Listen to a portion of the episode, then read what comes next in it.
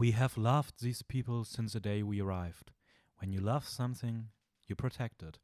Und mit diesen Worten, ähm, die auch eigentlich ganz gut die Filmkultur aktuell beschreiben, die immer verschrobener wird und die wir mit unserer Filmliebe beschützen wollen, ähm, herzlich willkommen zu einer neuen Folge bei Filmjoker. Mit unserer Filmliebe? unserer Filmliebe, ja.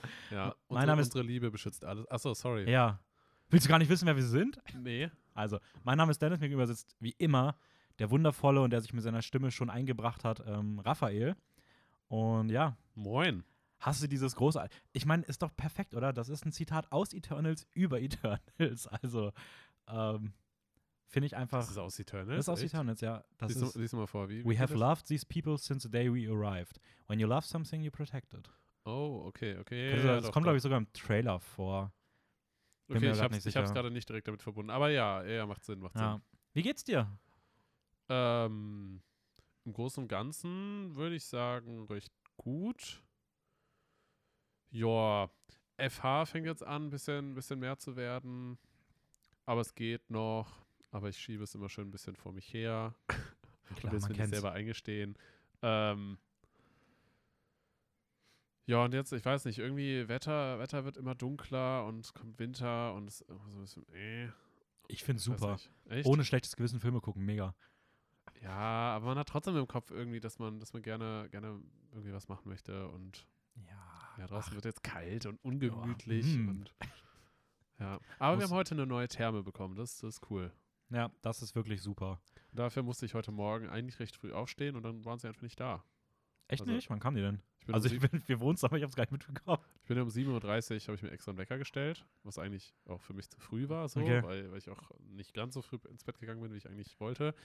Und ja, dann, dann saß ich halt jetzt erstmal hier, so halb noch im Bett und war so, äh, ich will jetzt noch weiter schlafen, aber irgendwie bin ich so halb wach geblieben und habe dann extra die Tür aufgemacht und so ein bisschen weiter gedöst. Ja, und dann, dann wurde ich irgendwann so anderthalb Stunden später angerufen. Also wirklich so gegen, Okay, gegen krass. 9 Uhr. Und dann hieß es so, ja, äh, wir haben uns ein bisschen verspätet, wir kommen so in einer Dreiviertelstunde. Ja, ist doch schön. Wow. also bin ich wirklich literally so zwei bis zweieinhalb Stunden früher aufgestanden. Ja, okay, witzig. Habe ich, hab ich tatsächlich gar nicht mitbekommen. Also ich bin heute Morgen irgendwann um, ich glaube, als sie geklingelt haben, bin ich kurz wach geworden, bin nochmal eingeschlafen und bin dann irgendwann so um elf final wach geworden. Also Ja, schön für dich. ja, fand ich auch. Habe ich mir auch verdient.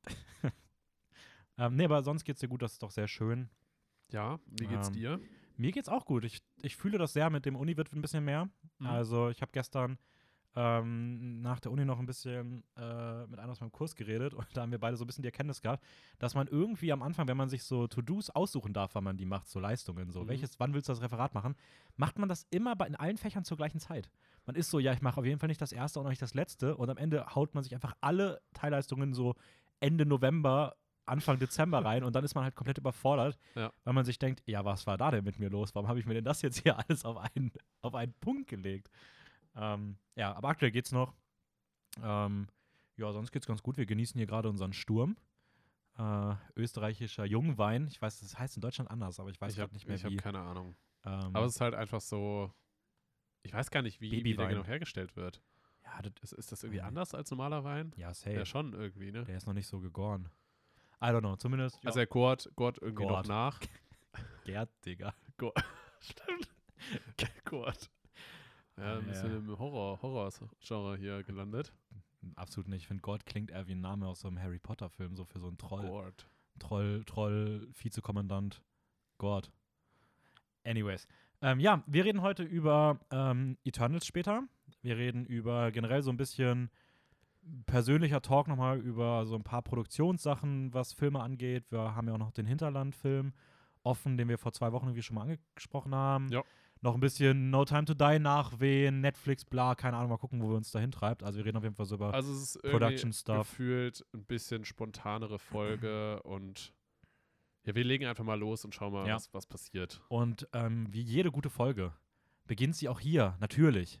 Mit den Kurznews. ähm, Gibt es diese Woche gar nicht so viel. Äh, die Marvel Halloween Special Folge für, ich glaube, 2023, äh, Werewolf by Night, hat jetzt einen Hauptdarsteller gefunden, der diesen Werwolf im MCU verkörpern wird. Und das ist Gael Garcia Bernal. Den hat man jetzt zuletzt auch in dem Film Old gesehen oder kennt man sonst vorrangig aus spanischsprachigen Produktionen wie beispielsweise Y tu Mama Tambien oder Ah, wait, Amores das Perros. jetzt, war Werwolf, ne? Ja, Ah, ich, hab, ich hatte die ganze Zeit im Kopf so, hä? Es gibt doch schon, schon Jared Leto als Morbius, aber es ist ein das ist- Vampir. Das ist ein Vampir, ja. ah, ja, ja, stimmt. Und das ist auch nicht direkt MCU. Äh, schon. Es ist eher das Sony, das ist da, wo Venom auch. ja, aber es ist, die sind aber nicht es gibt zusammen. trotzdem viele Parallelen und auf, aufgegriffene Sachen. ja, aber die sind noch nicht im gleichen Universum. Und Okay, entweder kommen sie jetzt in Spider-Man 3 ja, okay, zusammen verstehe ich. oder sie lassen es separat bei Sony, weil sie ja eh Spider-Man rüberziehen zu Sony. Also, ja, ja, ja. ja. Ähm, zumindest hat der, haben die jetzt einen Hauptdarsteller gefunden. Äh, der Typ hat eine ganz gute filmische Vita. Ähm, schön, dass der jetzt irgendwie auch mal die große Spielfläche dann bespielen darf. Ähm, außerdem ähm, Chris Columbus, den man ja beispielsweise kennt als Entdecker von Amerika. Nee, ähm, als, äh, ich glaube, Regisseur von Harry Potter 1 und 2 ist der, glaube ich. Ähm, der hat jetzt gerade in einem Interview gesagt, dass er unbedingt ein Harry Potter Sequel machen möchte mit dem Originalcast, also mit Daniel Radcliffe, Emma Watson etc.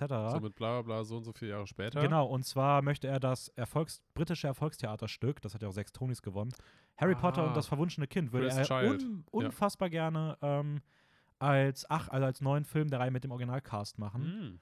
Ähm, mehr ist dazu noch nicht bekannt, aber der ist auf jeden Fall. Geht doch, geht doch, ich glaube, um Harrys Kind oder sowas, oder? ja, ich glaube, die Figuren spielen auf jeden Fall mit. Ja, Im ja. Theaterstück ist, glaube ich, 20 Jahre ungefähr vergangen.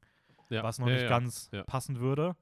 Aber mit ein bisschen Make-up geht das bestimmt. Ähm, der hat sich zumindest sehr begierig gezeigt, dort nochmal einzutauchen. Ähm, dann nochmal zurück zu Marvel. Dort wurde jetzt der, die Dreharbeiten ähm, zu Black Panther Wakanda Forever, also dem zweiten Teil der Black Mhm.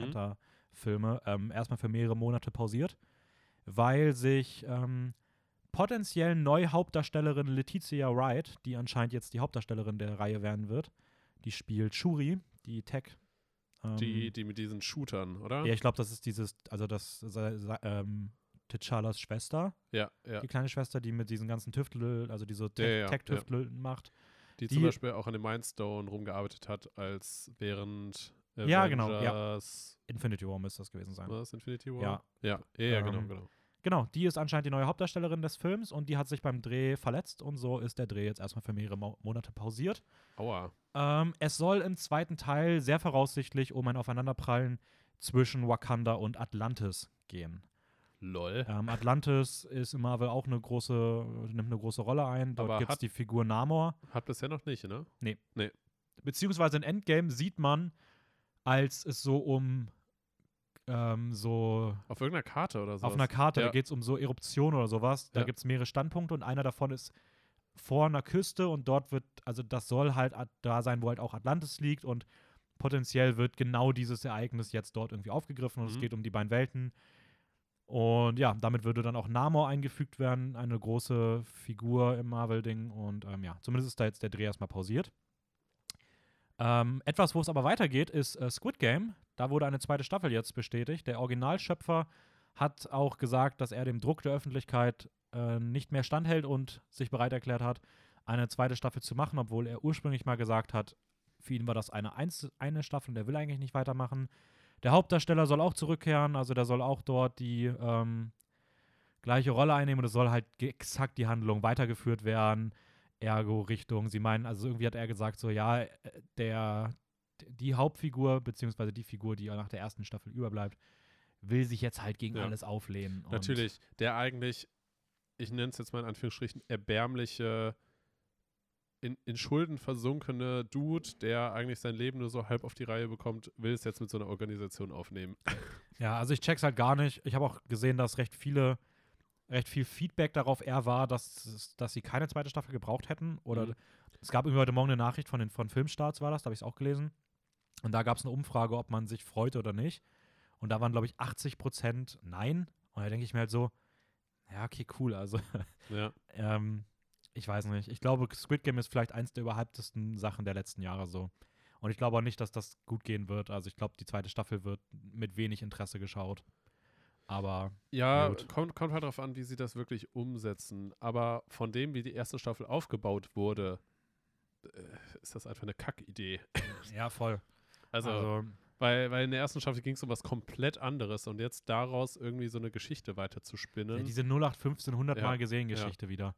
Ich check's halt nicht. Sie hätten einfach von vornherein das als so Anthologieserie machen sollen. Jede Ja, Staffel erzählt hätte von man- anderen Spielen. da hätte fertig. man aber auch an sich ähm, das komplett anders enden lassen sollen. Also das halt, Gab, by the way, auch ein komplett anderes alternatives Ende, was man dann verworfen hat mit.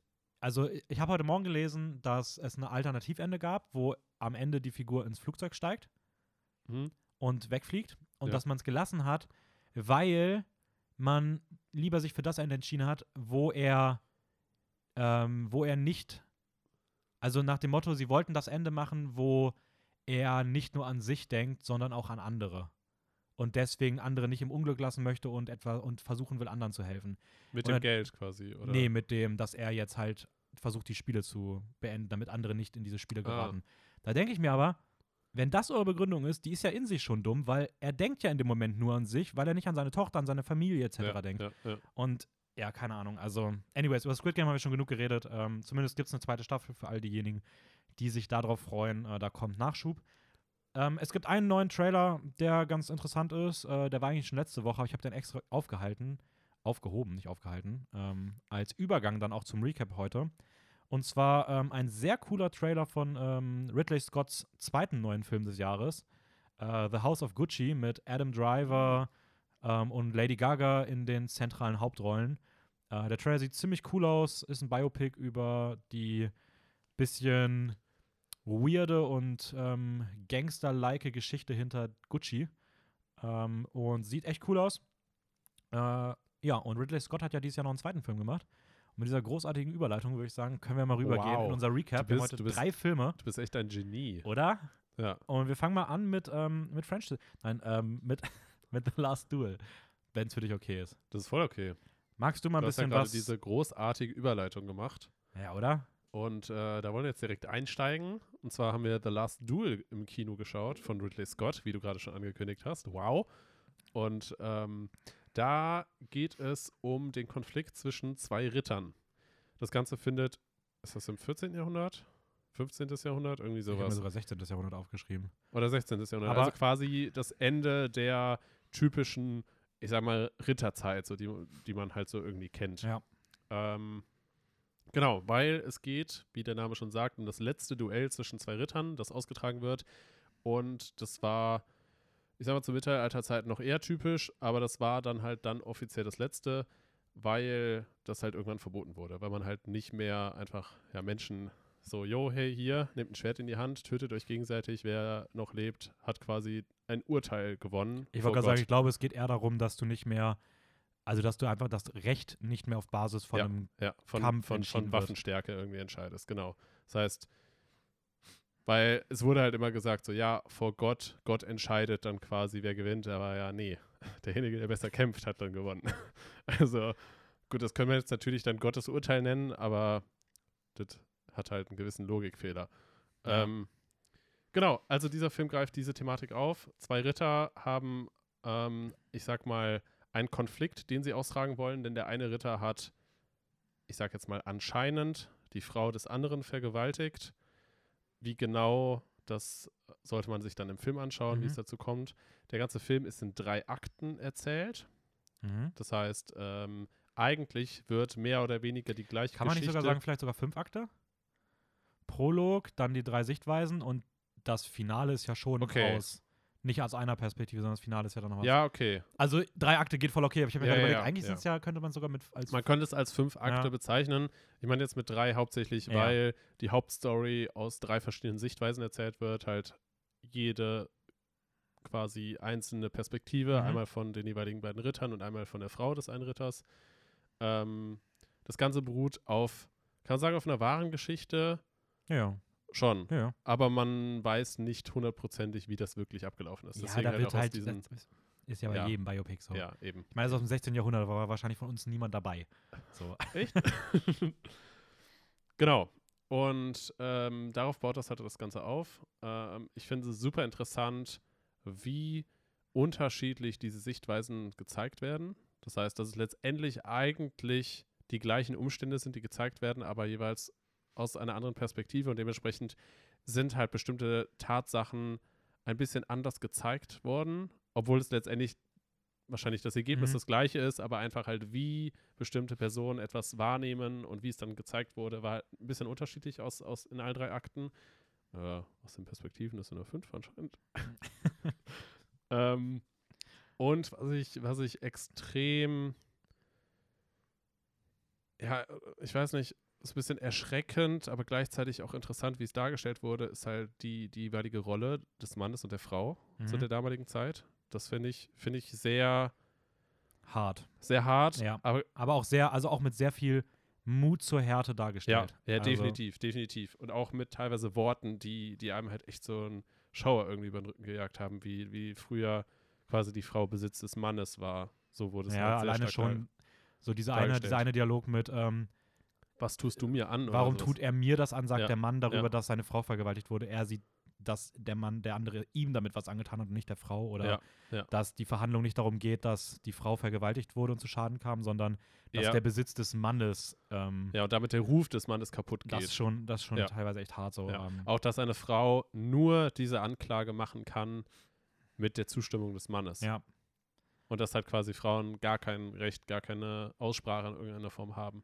Das, das fand ich schon ziemlich hart und auch irgendwie ein bisschen, ähm, ich weiß nicht, wie ich das am besten ausdrücken soll, aber so ein bisschen,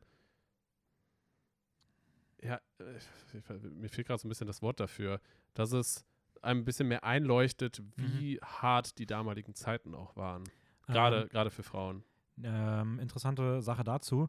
Ähm, du hast gesagt, damals waren ähm, unsere Professorin hatte uns letzte Woche, glaube ich, in der Einheit, ähm, hatte sie ein bisschen davon erzählt, dass beispielsweise in Österreich, ähm, ich, ich, ich gebe jetzt nur wieder, äh, dass beispielsweise in Österreich bis in den 90ern ähm, Frauen nur arbeiten durften, wenn sie eine schriftliche Zustimmung ihres Ehemanns bekommen haben. In den 90ern. Ja, in den 90ern noch.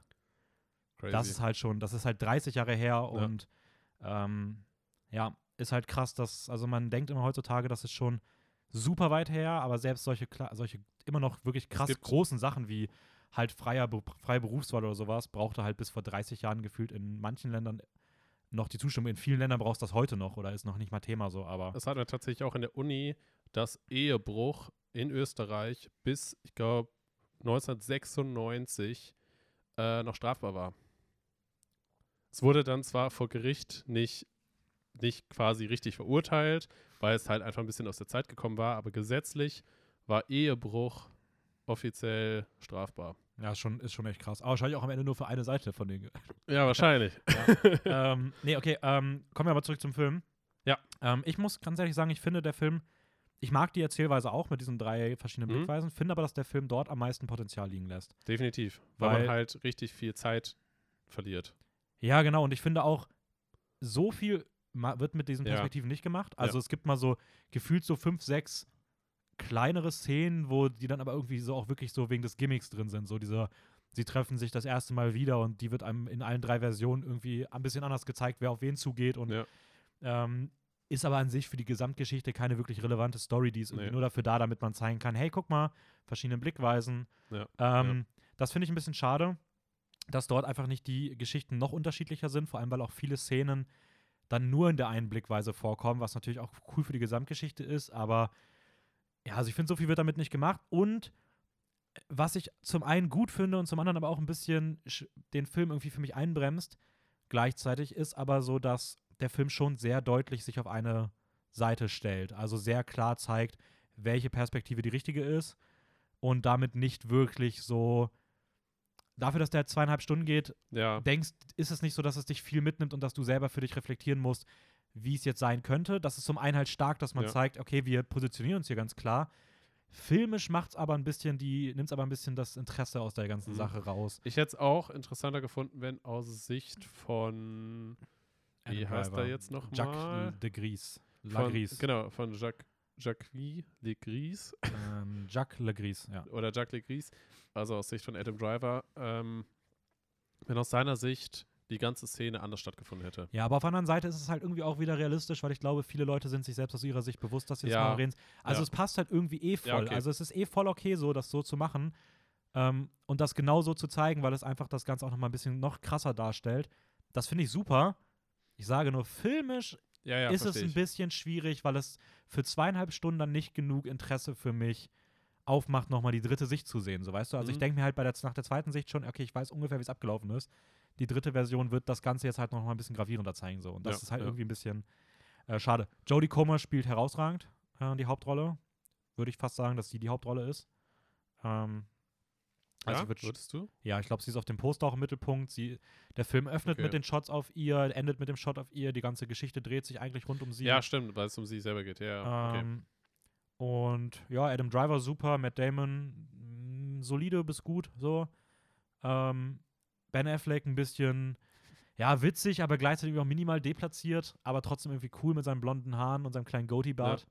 Ähm, Ich muss sagen, irgendwie, irgendwie finde ich doch die Szenen zwischen Ben Affleck und Adam Driver ziemlich witzig. Also eigentlich Ja. ganz gut, diese, diese, diese Dynamik, wie sie halt miteinander spielen und Ja, da, das Ja. auf jeden Fall. Es fühlt sich halt für mich immer an, als ob Ben Affleck, weil er den Film mitproduziert hat, auch ein bisschen gesagt hat, hey, ich möchte das so machen und nicht Ja. geguckt hat, wie es in den Film passt. So.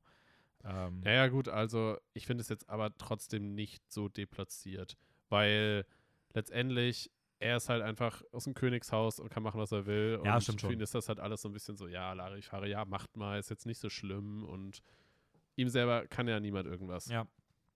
Ja, das war wäre Last Duel. Der läuft aktuell noch im Kino. Ja, schaut ihn Ähm, euch an, wenn, wenn euch das, wenn das, euch das Thema interessiert. Das klingt jetzt ein bisschen hart. Aber ähm, grundsätzlich eigentlich auf jeden Fall ein sehr guter Film.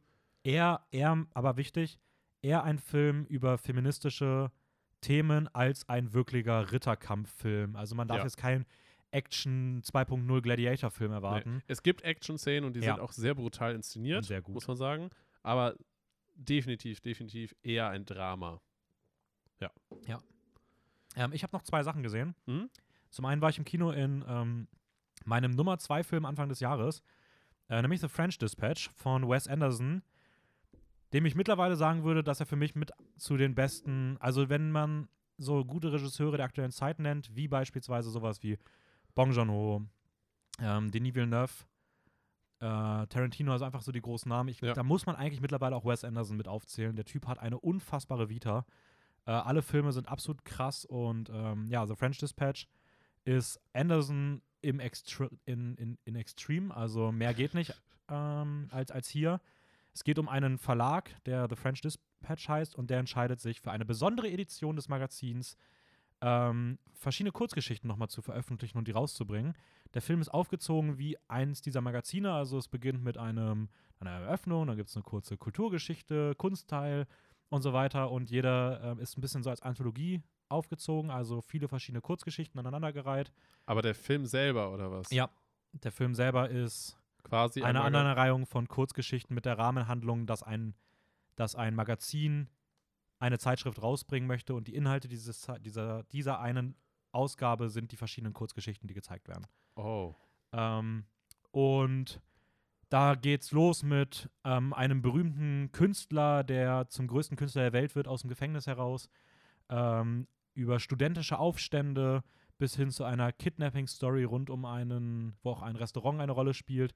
Das Ganze ist wieder visuell unfassbar. Also es gibt auch nichts, also es gibt keinen anderen Filmemacher, Filmemacherin, die ansatzweise mit Wes Anderson vergleichbar wäre. Was der von, für einen Stil hat, das sieht man nirgends anders. Das, das, der Film beginnt und du denkst, du siehst etwas, was du so noch nie gesehen hast, wenn du keine Wes Anderson-Filme schaust. Ähm, unfassbares Setdesign, also das ist der absolute Wahnsinn. Ähm, durchgehend bewegt sich irgendwas, das ist ein ästhetisches Meisterwerk. Ähm, was man sagen muss, ist, ich, der Film hat ein bisschen, lässt den roten Faden vermissen. Das wirkt alles ein bisschen zusammengewürfelt. Ist trotzdem aber irgendwie auch gleichzeitig genau dadurch so eine Liebeserklärung an so einen leicht verschrobenen Journalismus, weil einfach diese Kurzgeschichten so eine Relevanz bekommen, wie so diese kleinen Stories, die dann in so einem kleinen Nachrichtenheft über deine Ja, vor allem, wenn Nachbarschaft es vor allem, steht. wenn's ja auch um so ein Magazin geht, dann geht es ja nur Voll. um diese einzelnen Kurzgeschichten. Ja, ja, voll. Aber es wirkt halt trotzdem irgendwie teilweise ein bisschen zusammengewürfelt. Also du hast so nie das Gefühl, dass du irgendwie abchecken könntest, an welcher Stelle der Film gerade ja, ist. ja verstehe ich. Ähm, und ich finde, er fühlt sich ein bisschen sehr danach an, nach dem Motto, hey, Grand Budapest Hotel war unfassbar erfolgreich. Ich mache das jetzt nochmal, nur mit einem anderen Thema. Also er fühlt sich ein bisschen zu sehr an Grand Budapest Hotel orientiert, beziehungsweise ob er das nochmal nachmachen will, den Erfolg, den er da hatte. Stört aber auch nie wirklich. Ähm, ja, ich hatte ein ganz furchtbares Kinoerlebnis bei dem Film. Äh, die Reihe hinter mir hat einfach den ganzen Film über so penetrant laut gelacht, auch bei Szenen, wo nichts passiert ist, gefühlt, dass du selber nie lachen wolltest, weil bevor du lachen konntest, haben die schon so laut gelacht, dass es einfach unangenehm war. Die wurden auch durchgehend ausgepscht und ähm, ein paar Leute haben sich auch weggesetzt und naja. Wahrscheinlich hatten die was vorher getrunken oder Keine wer weiß Ahnung. auch, was die waren. Das war auf jeden Fall richtig anstrengend. Äh, ja, sonst kann man noch sagen, ja, krasser Cast, also wahrscheinlich der größte Cast des Jahres so. Ähm, von Bill Murray über Benicio del Toro, Francis McDormand, Jeffrey Wright, der war ja auch jetzt The Watcher in, ähm, in What Mhm. If.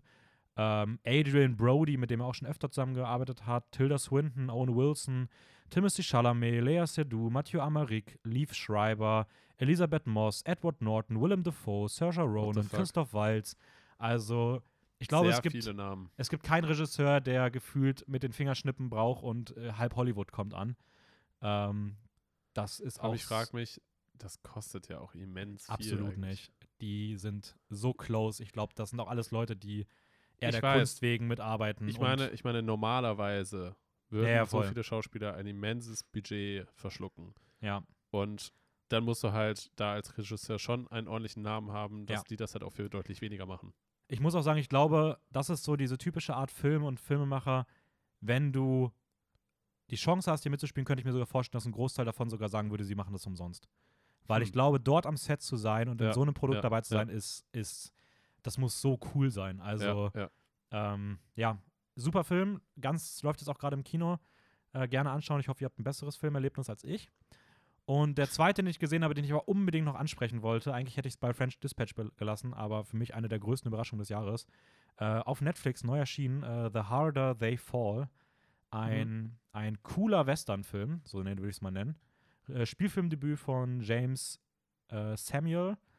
Und es geht um Ned Love. Ned Love ähm, sucht nach Rache, nachdem seine, seine Familie ermordet wurde. Und ähm, der schuldige Bandenanführer Rufus Buck kommt wieder auf freien Fuß. Und ja, es beginnt dann ein Katz-und-Maus-Spiel zwischen, zwischen den beiden, beziehungsweise zwischen den jeweiligen Banden der beiden. Also die Gesetzeshüter und die und die äh, Freunde und Freundinnen von Ned Love auf der einen Seite und ähm, die berüchtigte Bande von Rufus Buck auf der anderen Seite. Ich, muss, ich muss einfach sagen, der Name ist ja mal mega cool. Der Name ist richtig cool.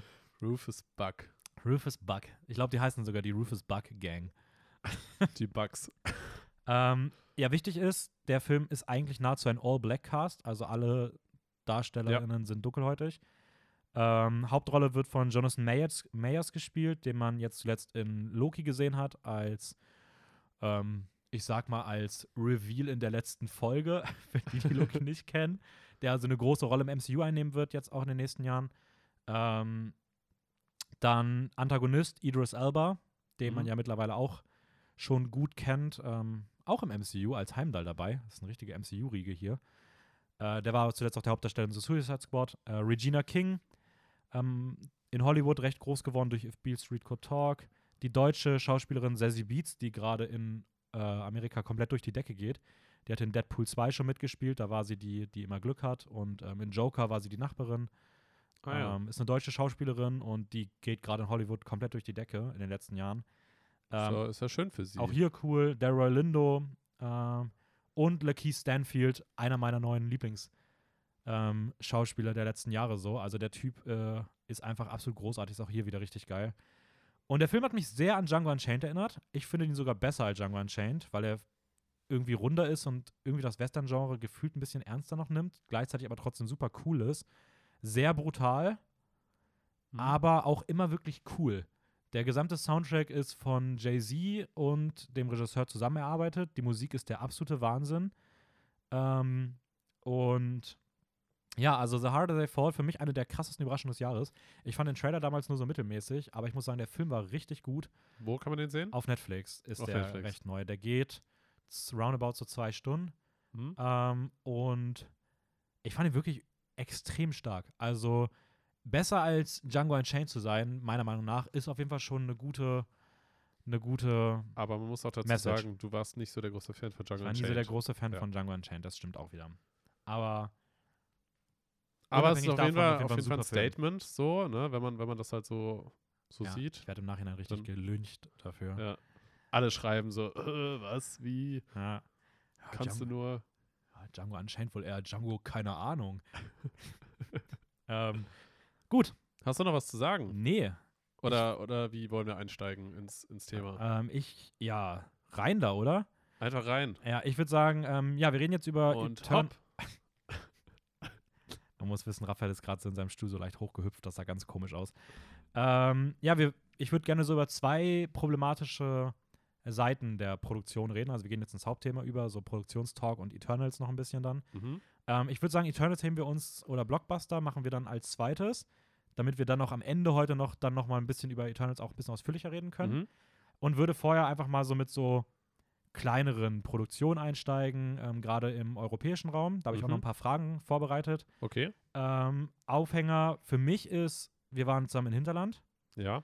haben den Film gesehen ähm, und würde sagen, über den reden wir gleich mal ganz kurz und ähm, ja, wollen wir, wollen wir erst über den Film reden oder wollen wir erst ein bisschen, ja, lass, Ich, ich, ich, erst über den ich Film weiß reden, ne? nicht genau, was du gerade für eine Vorstellung hast oder welche Fragen du an mich stellen willst oder weil ich sag mal so, ich habe wahrscheinlich in Produktionsrichtung ein bisschen mehr Erfahrung oder Mhm.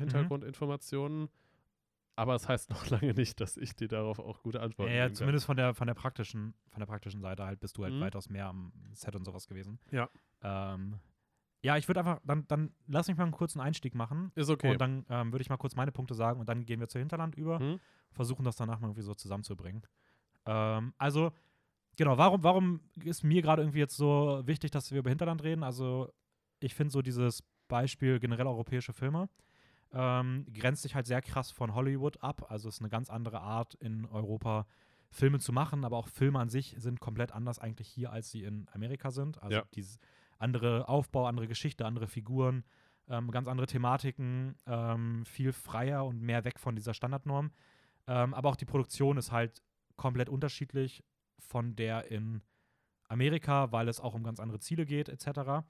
Ähm, und ich habe das Gefühl, es gibt in Europa so zwei Strömungen, was für Filme du machst. Entweder machst du voll auf kapitalistisch geprägte Filme la Till Schweiger, Hauptsache, Ja. also gar keine Mühe geben, aber Hauptsache möglichst viele Leute gehen ins Kino. ja. Oder du machst so sehr kunstvolle Filme, wie gefühlt eigentlich alles andere, was dann eher für Festivals produziert wird. Also na- in Mhm. Europa werden nahezu alle Filme, die nicht stupide für die breite Masse konzipiert werden, eigentlich für Festivals produziert. Mhm. Es sei denn, du machst halt noch so ein paar so Sachen für deine Region, sage ich mal, so Heimatfilme. Aber normalerweise produzierst du in Europa halt Filme, die eher auf Festivals laufen, was einfach daran liegt, dass ähm, gerade wenn du dir anguckst, wo die Filme im Kino laufen würden, etc., das ist halt meistens eher hauptsächlich in den eigenen Ländern, einfach aufgrund der Sprachbarriere. Also es ist halt selten so, dass ein italienischer Film groß das Ziel hat, in Estland groß zu laufen, einfach weil das halt eine andere Sprache ist und Ja. das halt viel zu problematisch ist. Ähm, deswegen versucht man halt seine Filme dann eher bei Festivals zu produzieren, äh, zu platzieren, weil du dort dann halt auch äh, ein gutes, eigentlich genau dein Zielpublikum ansprichst, also Leute, die einfach gerne Filme sehen und über diese Festivals diese Filme halt auch einen gewissen Ruf bekommen können und ja, und so weiter. Das ist eigentlich so der, der Hauptweg, wie viele Filme dort gehen.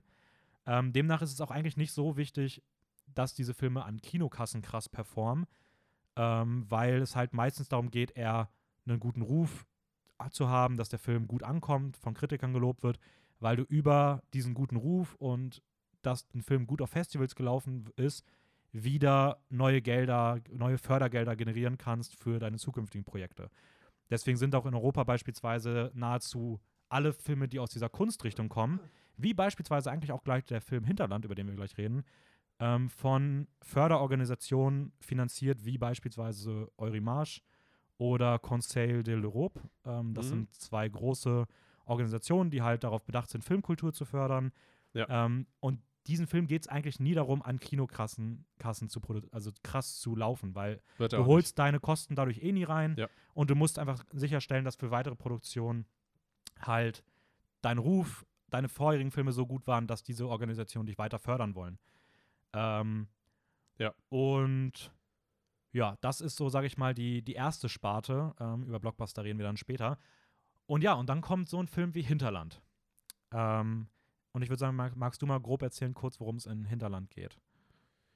In Hinterland. Ähm, ich habe jetzt leider keine Namen mehr aufgeschrieben, aber ich kann trotzdem mal ganz grob sagen: Hinterland, es geht um die Nachkriegszeit. Peter Perk heißt der Hauptdarsteller. Wie? Peter Perk heißt die Hauptfigur. Peter Perk. Okay. Ja. Der gute Peter. Äh, also, ganz grob.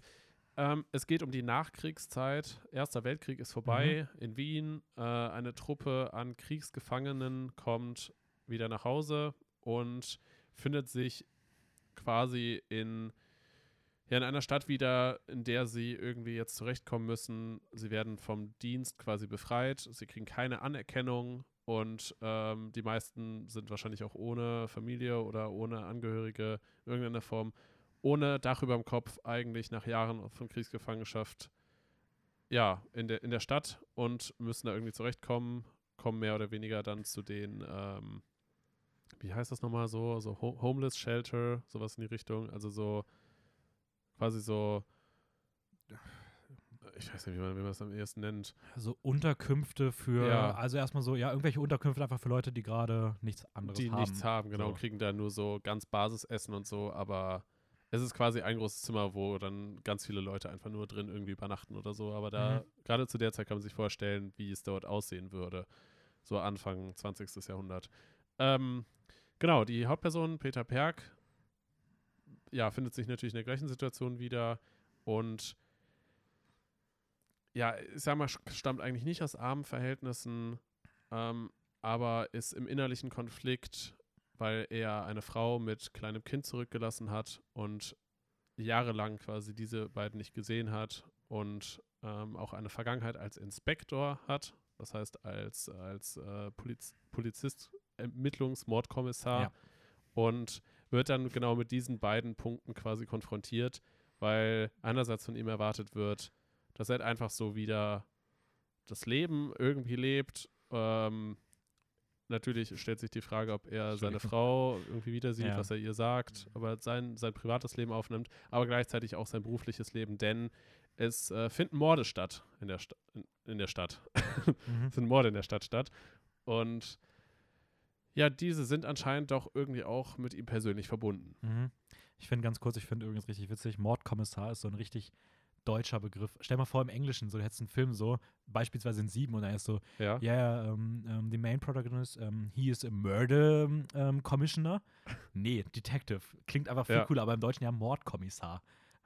aber es passt halt. Also ich finde, Mordkommissar ist das, was ihn halt wirklich am besten beschreibt. Ja, Aber da merkt man ja. auch wieder so, in, Ja. in, in der deutschen Sprache, da muss auch wirklich ganz, ganz genau beschrieben werden, was das genau ist.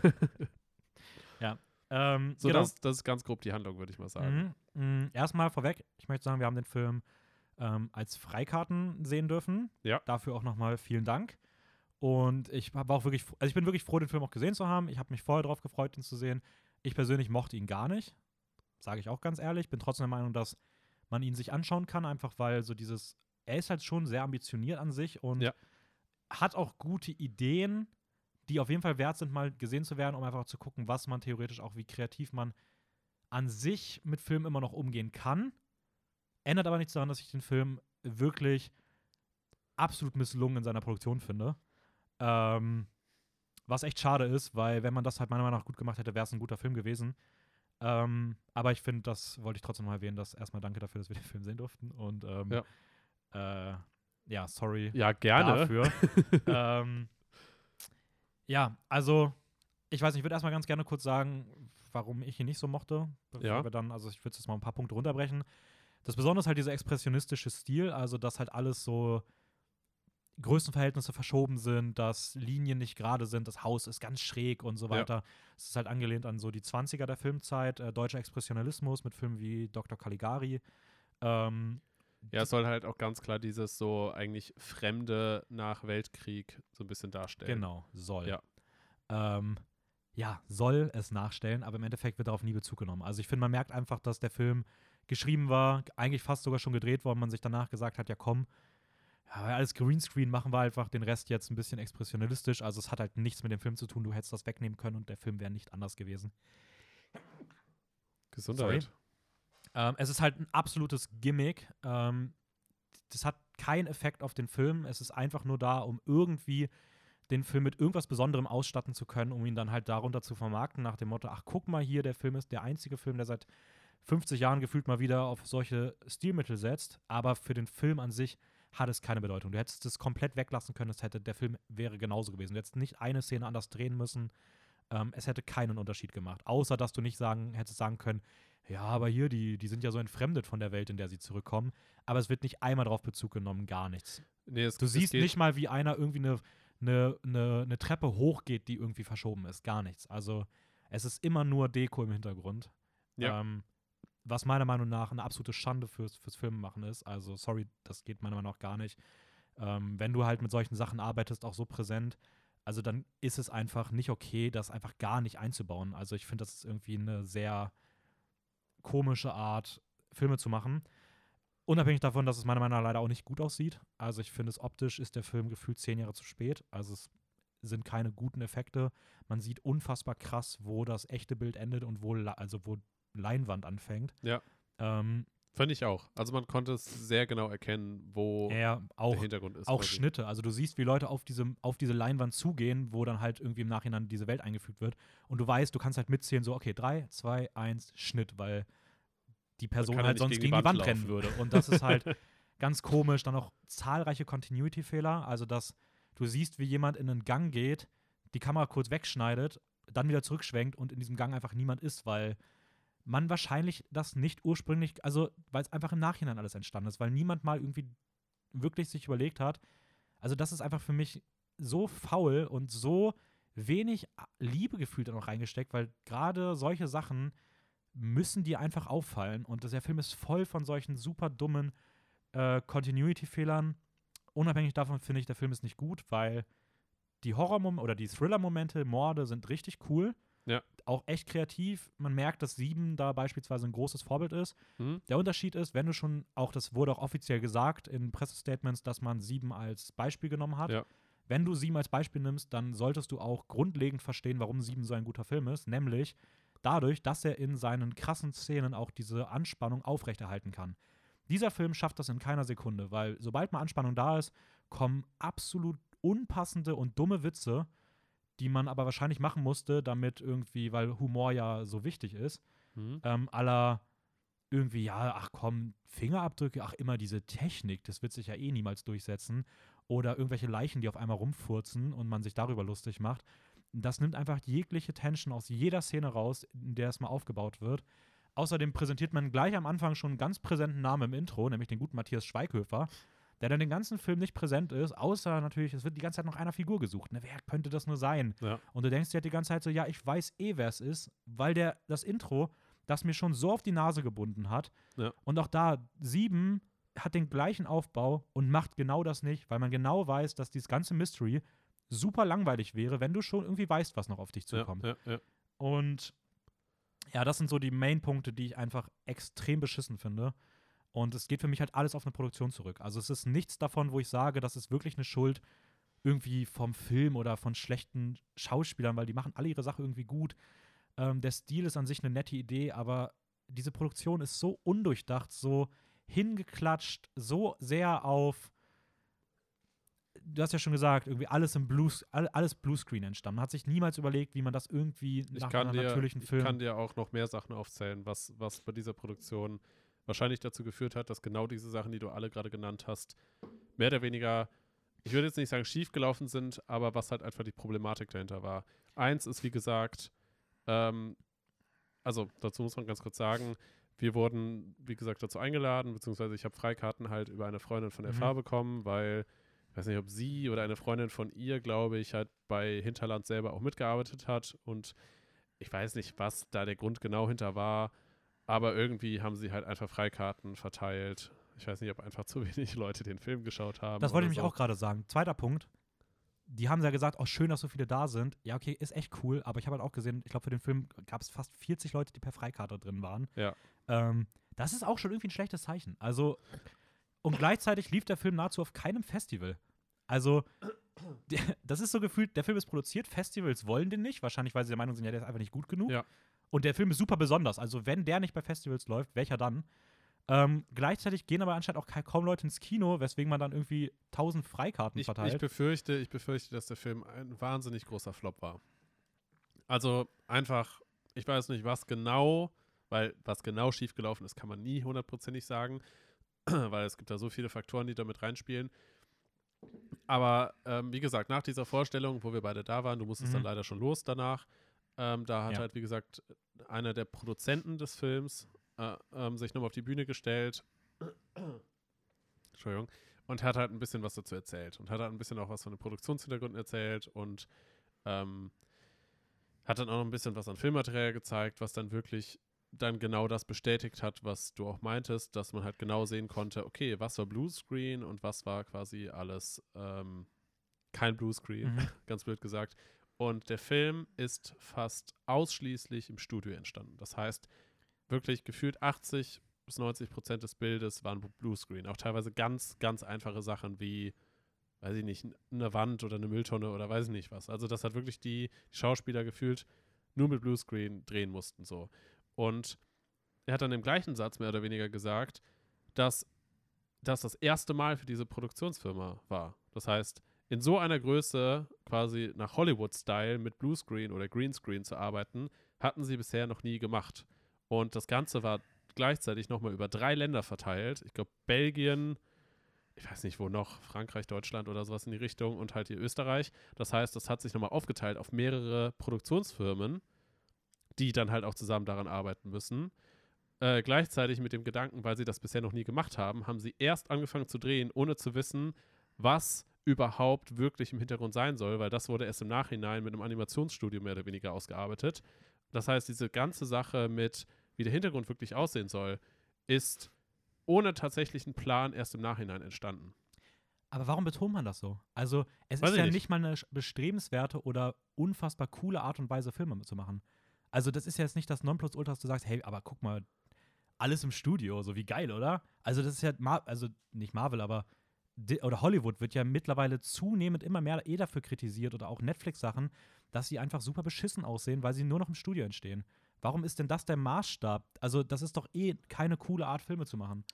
Und die wird ja auch in Europa komplett abgelehnt eigentlich. Es wurde, also, es wurde tatsächlich von, von den Produzenten gesagt, ähm, eine Idee oder einer der Gründe, warum man das so gemacht hat, war, dass man, äh, wie gesagt, Wien im, ja, ich sag mal, 20. Jahrhundert, das heißt Nachkriegszeit halt, äh, zeigen wollte. Und das Problem ist, wenn du an echten Settings in Wien selber drehen möchtest, man findet kaum Stellen, wo man interessante Gebäude oder sowas noch sehen kann, die aus dieser Zeit sind, weil einfach vieles gefühlt zu modern ist. Ähm, sonst sieht man immer nur die gleichen Gassen und Häuser, die man gefühlt in allen anderen historischen Filmen sieht. ja, Und das war halt der Hauptgrund, warum sie das halt digital machen wollten. Aber du kannst ja auch die Sachen als, also als, als Studiosets bauen in irgendeiner Form. ja, Weil du brauchst ja, dann nimm halt ja. keine 100 Sets. Also der Film hätte ja seine ganzen Sets nicht gebraucht. Ja. Du kannst doch an kleineren Orten spielen lassen und die irgendwie dir überlegen, wie du es halt anders umsetzt. Problem dabei ist natürlich, du müsstest dir natürlich mal im Vorhinein Gedanken machen, wie das Ganze aussehen Ja. soll. Ja. Und was mich interessieren würde ist, also ich, ich stelle jetzt auch ein paar privatere Fragen. ja, Sollt, also nicht, falls ihr das Gefühl habt, die gehen zu nah. Falls irgendwas für Raphael nicht okay sein sollte, wir können das auch noch im Nachhinein rausschneiden. Also wenn es drin ist, dann war auch alles okay. Ähm, erstmal eine etwas kleinere Sache, würde mich interessieren. Bei dem Interview im Nachhinein bei dem Film Ja. zu Hinterland, bist du aus Eigeninteresse wirklich da geblieben oder weil es halt so ein Studiending war? puh. Ähm, ich, ich, wahrscheinlich eine Mischung. Also, einerseits habe ich halt einen Kumpel dort gesehen aus der Mhm. FH, mit dem ich sowieso dann nochmal reden wollte. Das heißt, das war sicherlich ein Grund, warum ich da geblieben bin. Boah, weiß ich jetzt nicht, ob ich. Weil, Also ich, hat weil ich frage deswegen, Ja. um das einzuordnen. Wir haben ja auch eine Woche oder ein paar Tage danach haben wir noch Vortex gemeinsam gesehen. Ja, meiner Meinung nach ein Musterbeispiel dafür, wie man eine kreative Idee aus Produktionssicht halt krass umsetzen kann. Weil da ist der Splitscreen ist halt kein Gimmick, es wird super viel damit gearbeitet. Das Ding ist aus Produktionssicht, würde ich sagen, absolutes Meisterwerk, weil in fünf Monaten sowas zu produzieren, ist komplett krass. Ja. Du hast jemanden wie Gaspar Noé da, der meine, also nicht meiner Meinung nach, aber der wahrscheinlich zu den Top 5 nicht englischsprachigen Regisseuren Europas gehört ja, ähm, einem unfassbaren Filmmacher, der so auch ein bisschen für die Zukunft dessen steht, was halt in Europa an Filmen produziert werden kann und wie du dort halt auch krasse Produktionen machst, die international erfolgreich Mhm. Also eigentlich genau das, auf was du eigentlich schauen solltest, wenn man irgendwie in der Richtung ja auch selber produzieren will, weil das einfach ein super Beispiel ist, wie sowas halt funktionieren kann. Und ich mich erinnere, dass du dort halt nicht so bleiben wolltest. Was jetzt nicht schlimm ist, kann auch an der Uhrzeit liegen. Ja. Aber es würde mich halt interessieren, ob es halt, warum du bei Hinterland halt ohne Frage bleiben wolltest und bei Vortex halt nicht, wo ich der Meinung bin, dass bei Hinterland für ein QA zu bleiben, wo die Leute sich gefühlt nur rechtfertigen, produktionstechnisch nichts Spannendes passiert ist, dich halt reizt, während halt Vortex, der gerade wenn man in Europa Filme machen will, eigentlich genau der sein sollte, wenn du dort in der Branche irgendwie auch arbeiten willst oder auch studierst oder sowas, eigentlich der ist, der viel interessanter sein müsste. Ähm, kann natürlich auch in den Uhrzeiten liegen. I don't know. Also, ich, ich verstehe, wo du herkommst. ja, also. ähm, also in erster Linie würde ich mal sagen, Hinterland selber, ich glaube, mich hat es einfach nur interessiert, was er zu sagen hat. Also was der Produzent da zu der Produktion einfach so zu sagen hatte. Weil ich, ich glaube, also es ist jetzt auch eher so ein persönliches Ding, mich interessiert, glaube ich, die Produktion dahinter ein bisschen mehr als vielleicht die Regisseursseite. Wobei, okay. wobei Regisseur kommt natürlich immer noch mal auf die Person an und, und was genau die Person erzählt und sowas alles. Aber mich hat es einfach interessiert, so gerade, gerade weil man ja auch bei Hinterland sehen konnte, was da alles so schon während des Schauens, wie viel Bluescreen Mhm. verwendet wurde wahrscheinlich und sowas alles. Und ähm, ich weiß nicht, wahrscheinlich war es auch einfach ein Ding, dass da halt ein paar Leute von der FH Okay. saßen. So, ne? voll, Einfach- voll, voll ja. okay. ähm, bei Vortex, ich glaube, ich glaube tatsächlich, dass das größtenteils auch war, weil es einfach schon sehr spät war. Ähm, und Vortex mich tatsächlich nicht so sehr vom, vom Stuhl gehauen hat. Also das heißt jetzt nicht, dass, dass, es, dass es mich Ich nicht weiß, weiß ich, interessiert, ja. was, äh, was, was Gaspar Noé dazu sagt. Ähm, Ich meine, weil du, Ja. also selbst du hast ja auch Vortex nochmal deutlich besser geratet, sag ich mal, als ein Hinterland. ja, Ähm, deswegen, also hätte Ja. mich einfach, also hätte mich jetzt einfach interessiert, aber ich finde gerade der Punkt mit Produktion natürlich mehr Interesse als von einem Regisseur, obwohl er dann ja auch, sag ich mal, recht viel über die Produktion ja, ja, ja, Aber klar, das weiß man nicht im Vorhinein. ja, also von ja, daher, okay, den Punkt verstehe ich auf jeden Fall. Ähm, eine andere Sache, die vielleicht schon ein bisschen vorgreift, auch wenn wir dann über gleich noch über Eternals oder auch nochmal kurz No Time to Die reden, was auch passt. Was ich bei dir manchmal nicht so ganz verstehe, das ist voll persönlich teilweise, so- sorry dafür, aber ist, also ich persönlich bin jetzt nicht aus der Produktionsschiene. So, Mhm. ich, ich liebe Filme, ich beschäftige mich viel damit, ich schreibe viel, komme eher aus einer so Filmkritikrichtung. Allein deswegen kann ich natürlich auch an manchen Stellen noch mal ein bisschen kritischer sein oder Ja. sowas. Aber ich verstehe manchmal nicht, warum du so, so viele Sachen so durchgehen lässt. Also gerade wenn du aus so einer Produktionsrichtung kommst, müsstest du ja eigentlich bei Sachen, die von der produktionstechnischen Seite schwach sind oder sogar noch schlimmer, gerade für die Branche, also die Branche in eine schlechte Richtung bringen oder Rückschritte machen und den europäischen Film als Ganzes abwerten, weil also machen wir uns nichts vor, natürlich hast du irgendwie auch vielleicht die Chance, irgendwann mal nach Hollywood zu gehen, aber eu europäische Filmproduktionen werden sehr eher das sein. Ja. was für dich halt relevant ist. Und dass halt Sachen, die dieser europäischen Filmkultur, die gerade am Aufblühen ist, wie Sachen von Richtung äh, Skandinavien mit äh, Der Rausch, mit ähm, New Mhm. French Cinema à la ähm, Titan, Raw, ähm, aber auch solchen anderen Produktionen halt, die dort aber eher rückschrittig sind, wie halt beispielsweise ein Hinterland auf der Sicht oder halt auch frech gut laufende Blockbuster-Produktionen aus Amerika, die so beschissen sind, wie du da halt einfach nicht so, also wie dich das nicht irgendwie krass abfuckt. Also ich meine, es ist, es, es schadet ja eigentlich genau dem Teil, der für deine Karriere irgendwann relevant wird. Also mir, ich habe da keinen so persönlichen Dings zu, weil mir ist das natürlich aus, aus Filmliebhaber stört es mich auch krass. Aber beruflich denke ich mir so, okay, wenn ich in so eine kritische Richtung gehen will, ich kann auch über solche Filme halt durchgehend haten. Also mir ist das, Hm. also ich habe da jetzt mit das, nicht das Problem, aber wenn man halt in einer europäischen Produktionsrichtung arbeiten will, dann sind ja solche Filme eigentlich wahnsinnig schä- schädlich. Und dass du da halt nicht so, so eine Unzufriedenheit entwickelst, entweder finde ich das wahnsinnig bemerkenswert oder ich verstehe es nicht, aber ähm, würde mich mal interessieren, wie, Mhm. wie du so dazu stehst.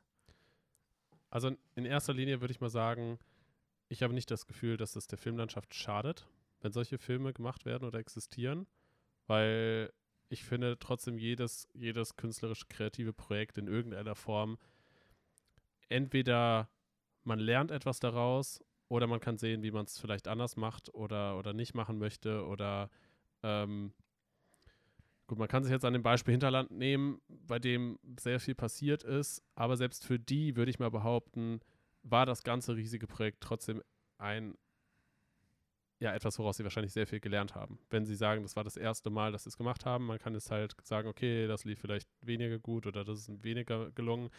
Ähm, das ist eine Sache.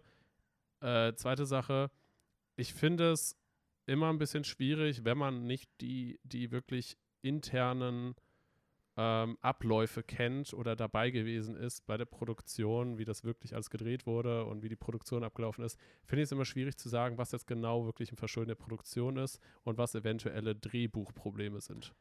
Aber man stellt sich ja der, der Welt, sage ich mal, mit dem fertigen Film vor. Das ist ja das, das ist so wie, wenn du jetzt ein neues Unternehmen bist, das Autos baut Ja. und da läuft intern alles scheiße, okay, ist natürlich blöd für dich, aber am Ende bringst du ein Auto auf den Markt, was nach 100 Kilometern explodiert, dann kannst du ja auch nicht sagen, ja gut, da stellen wir jetzt ein paar Leute, aber es ist halt schwierig zu sagen, dass das Unternehmen schuld ist, weil man nicht weiß, was dahinter steckt. Also das Produkt, was du auf den Markt bringst, ist Ja, ja, ja. das, was dich repräsentieren Ja, ja, muss. klar, natürlich, natürlich. Ähm, Klar, man kann jetzt, man, man kann jetzt natürlich sagen. und ich will auch ganz ehrlich, also natürlich, ich glaube auch, dass alle da, das ist immer so, ah, die werden alle, also gerade bei sowas wie Hinterland, nochmal anders als bei sowas wie Til Schweiger-Film oder so. Ja. Die werden da alle super viel Herzblut reingesteckt haben. Ja, ähm. Auch, wie gesagt, der Film ist super ambitioniert eigentlich und dafür auf jeden Ja. Fall auch ähm, Ja, klar, aber letztendlich steht die Firma natürlich für dieses, für diesen Film, den sie hier hergestellt haben, den sie produziert haben. Und äh, klar, da muss man natürlich dann auch irgendwie mit dem Richtschwert dastehen und sagen, hey, hier, das hast du Kacke gemacht. ähm, Verstehe ich. Warum ich jetzt vielleicht diese Sachen per se nicht so negativ bewerte, ich glaube, das ist einfach ein persönliches Ding von mir. Ich glaube, wenn die Sachen in meinen Augen nicht wirklich kompletter Müll sind, und das würde ich jetzt mal, würde ich jetzt einfach mal so dahinstellen, ich weiß, dass du da meistens ein bisschen kritischer stehst, dann, dann schaue ich, ich weiß, du hast ja Hinterland jetzt auch nicht so gut bewertet. Also ja, nein, okay. nein, aber dann schaue ich meistens eher auf die Sachen, die mich faszinieren, die ich irgendwie gut an diesem Produkt finde. Ähm, und bin, glaube ich, einfach nicht so kritisch. Dann ist ja, ist ja eh auch eigentlich eine gute Eigenschaft, auch was Gutes darin zu suchen. Ja. Aber ein, ein letzter Punkt vielleicht noch, äh, bevor wir da nochmal rübergehen können, noch zum Blockbuster-Ding. Hm? Ist sowas, du hast gesagt, so, erstmal stört dich nicht so, weil du nicht glaubst, dass es für die Branche schlecht ist und du siehst überall was Gutes drin. Aber es ist ja irgendwie schon, also ich sage jetzt mal, ich spreche mal aus meiner Sicht und wäre spannend zu sehen, ob du das dann auch so siehst, aber Ja.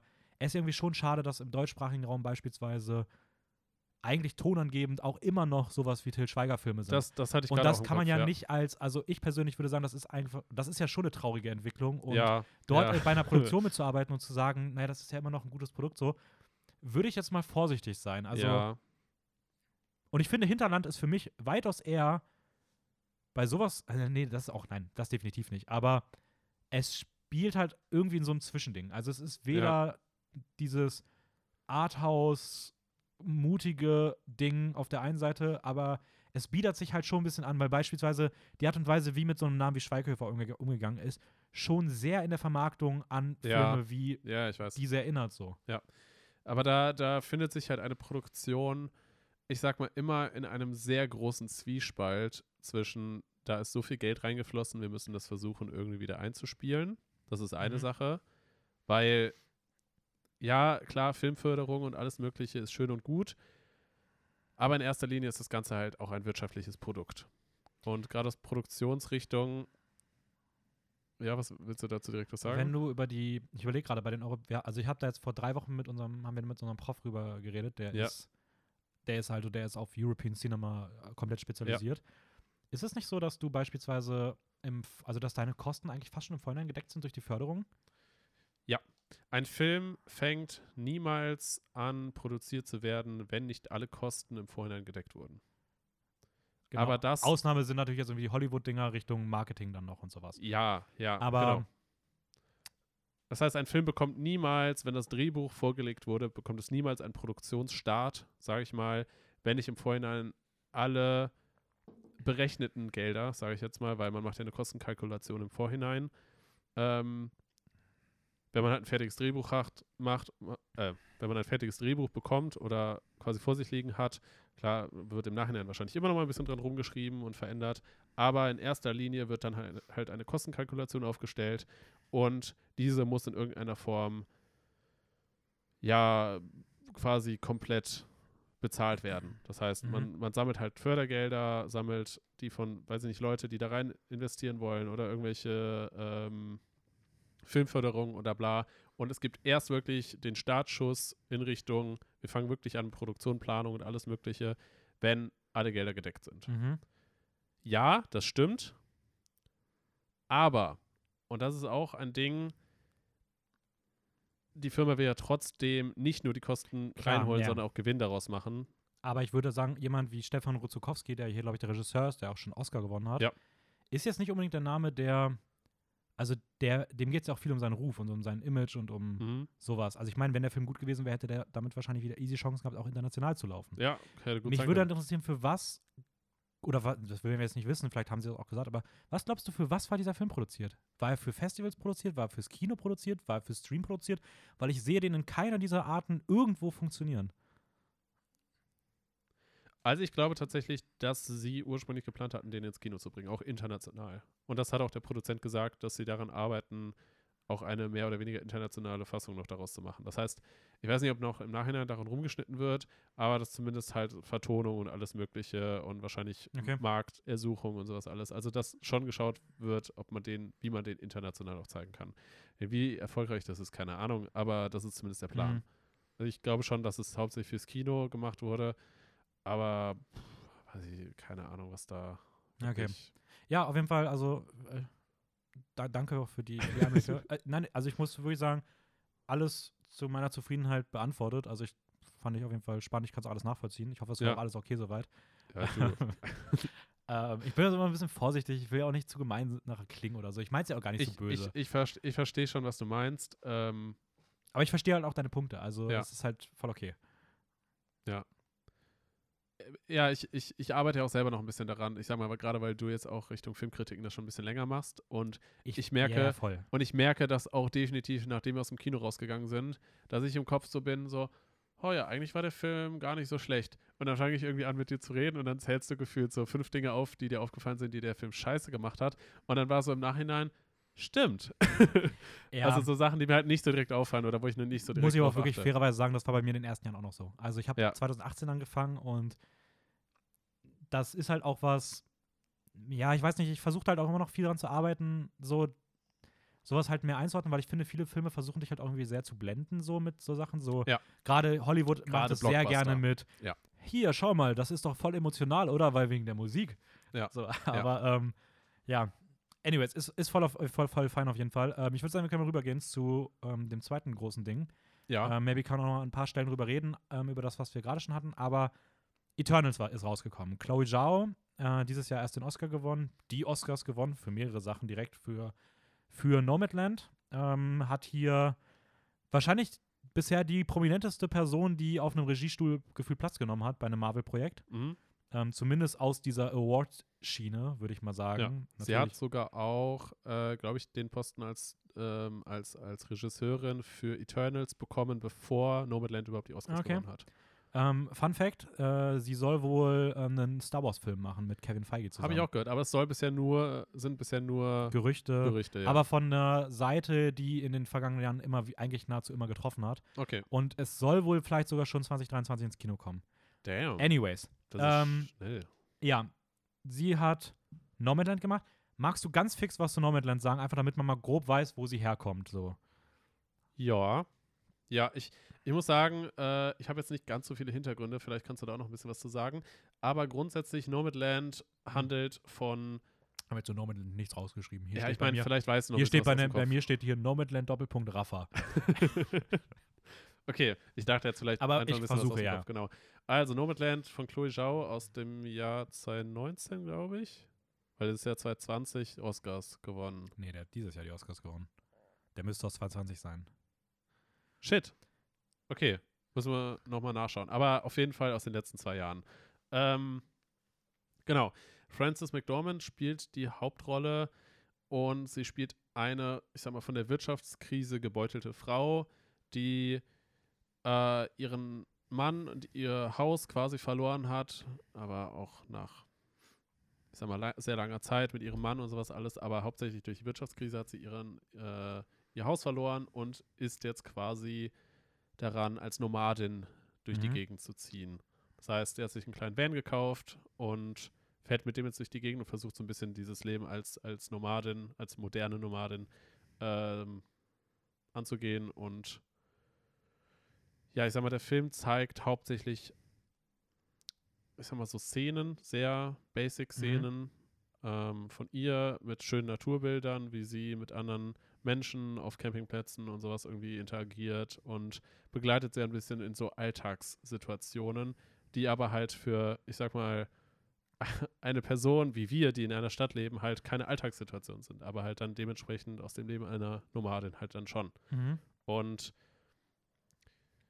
ja, es ist, es ist schwierig, das so zusammenzufassen, wie dieser Film funktioniert oder wirkt, weil er, finde ich, durch diese sehr einfachen Situationen, aber durch auch, auch irgendwie gefühlt sehr einfache Gespräche trotzdem eine Wirkung erzeugt, die sehr schwierig ist zu beschreiben. Also so ein bisschen so eine leicht, leicht melancholische Ja, wollte Stimmung. ich auch gerade sagen. Ja. Ähm, aber trotzdem mit, mit sehr viel Emotionen aufgeladen, gerade weil halt Leute auch erzählen, was sie teilweise alles eventuell verloren haben oder warum sie jetzt sich entschieden haben, mehr oder weniger diesen Weg zu gehen, als Nomaden zu leben, durch, durch die Gegend zu reisen und eigentlich kein festes Zuhause zu haben.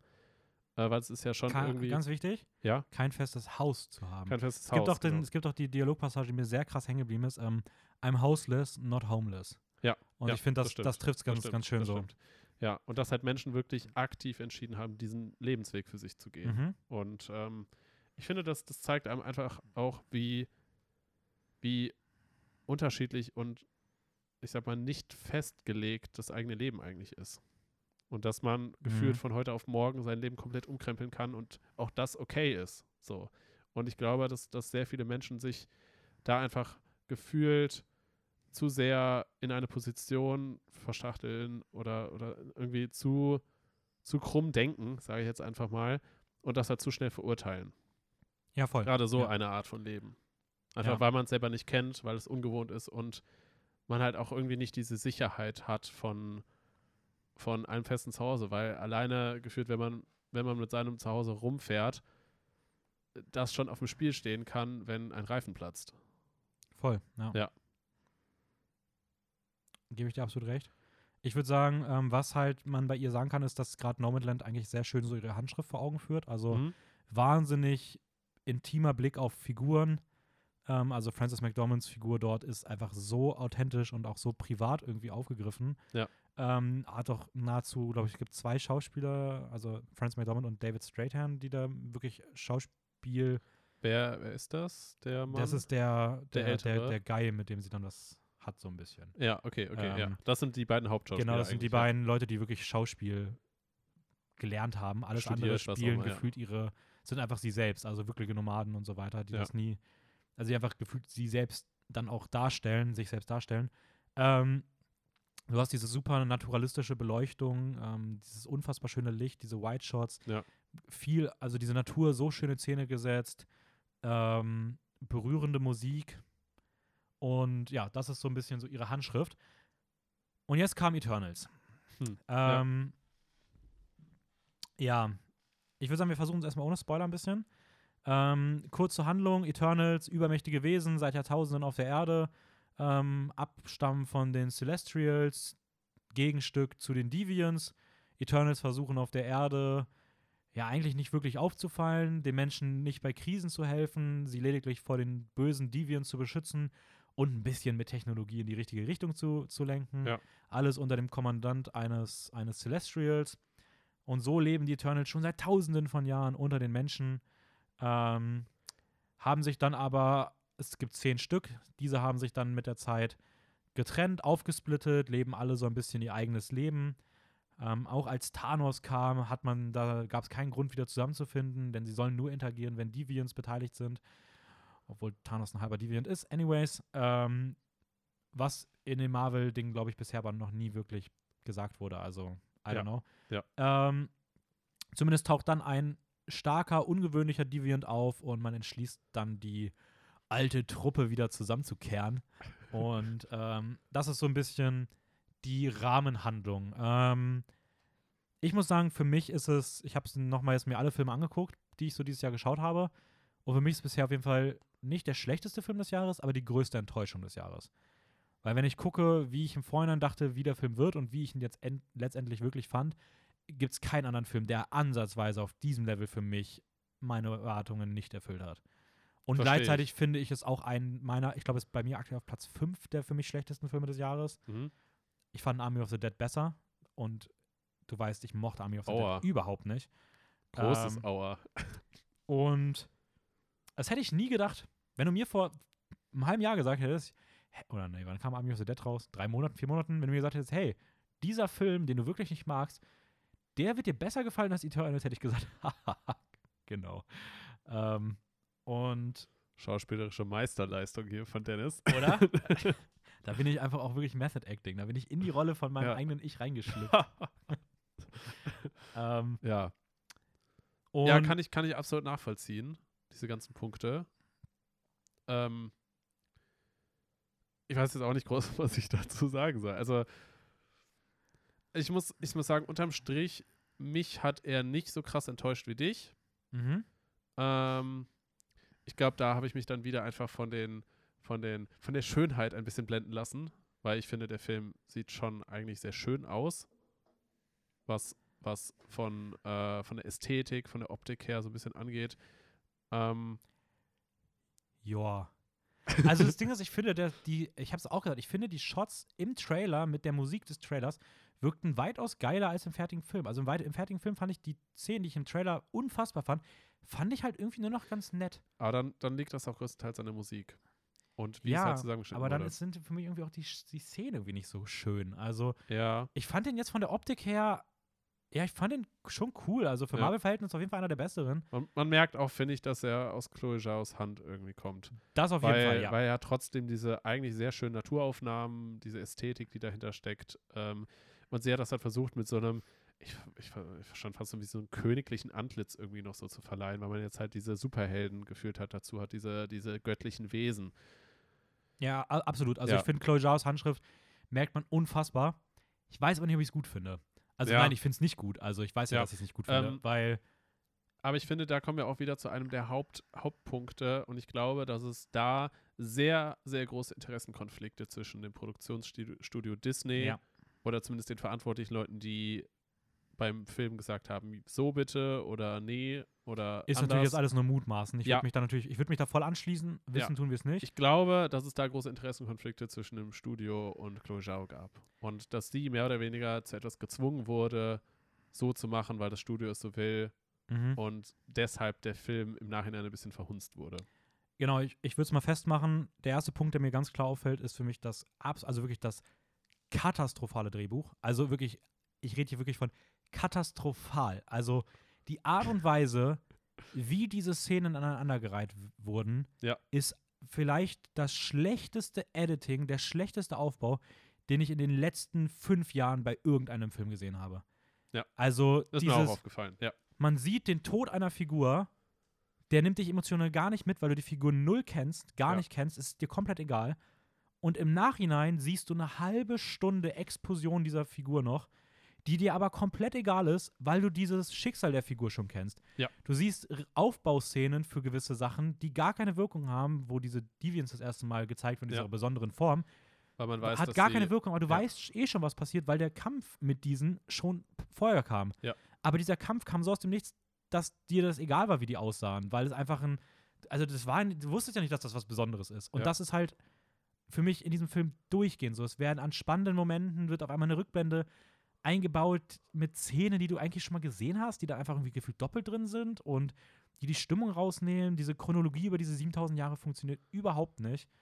Ja. Und ich, Ich würde auch sagen, wahrscheinlich hat Disney gesagt, ja, wir brauchen nach einer halben Stunde eine Action-Szene, nach einer Ja, Stunde eine ja. Action-Szene. Und dann hat man Action-Szenen reingeklatscht und wusste wahrscheinlich nicht so genau, wie man das am besten verbindet, beziehungsweise die Wünsche vom Studio mit wie ein Blockbuster auszusehen hat. Ja. Und Chloe Zhaos wahrscheinlich Vorstellung davon, wie sie diesen Film lieber hätte inszenieren wollen, das hat wahrscheinlich überhaupt nicht zusammengepasst. Ja, erinnert mich auch ein bisschen an No Time to Die. Da hatten wir es ja auch dieses, ähm, hey, wir brauchen in der Mitte noch eine Action-Szene. Lass mal diese komplett weirde Action-Szene machen, die dann gleichzeitig irgendwie auch ein bisschen Plotpoints voranbringt, aber Ja. im Endeffekt auch eigentlich komplett egal war. Ja. Hauptsache, man hat irgendwas drin, was man nochmal reinklatschen ja, kann. Ja. Ähm, Und was ich, was ich sehr traurig fand, war, was sie letztendlich mit dem Bösewicht gemacht haben.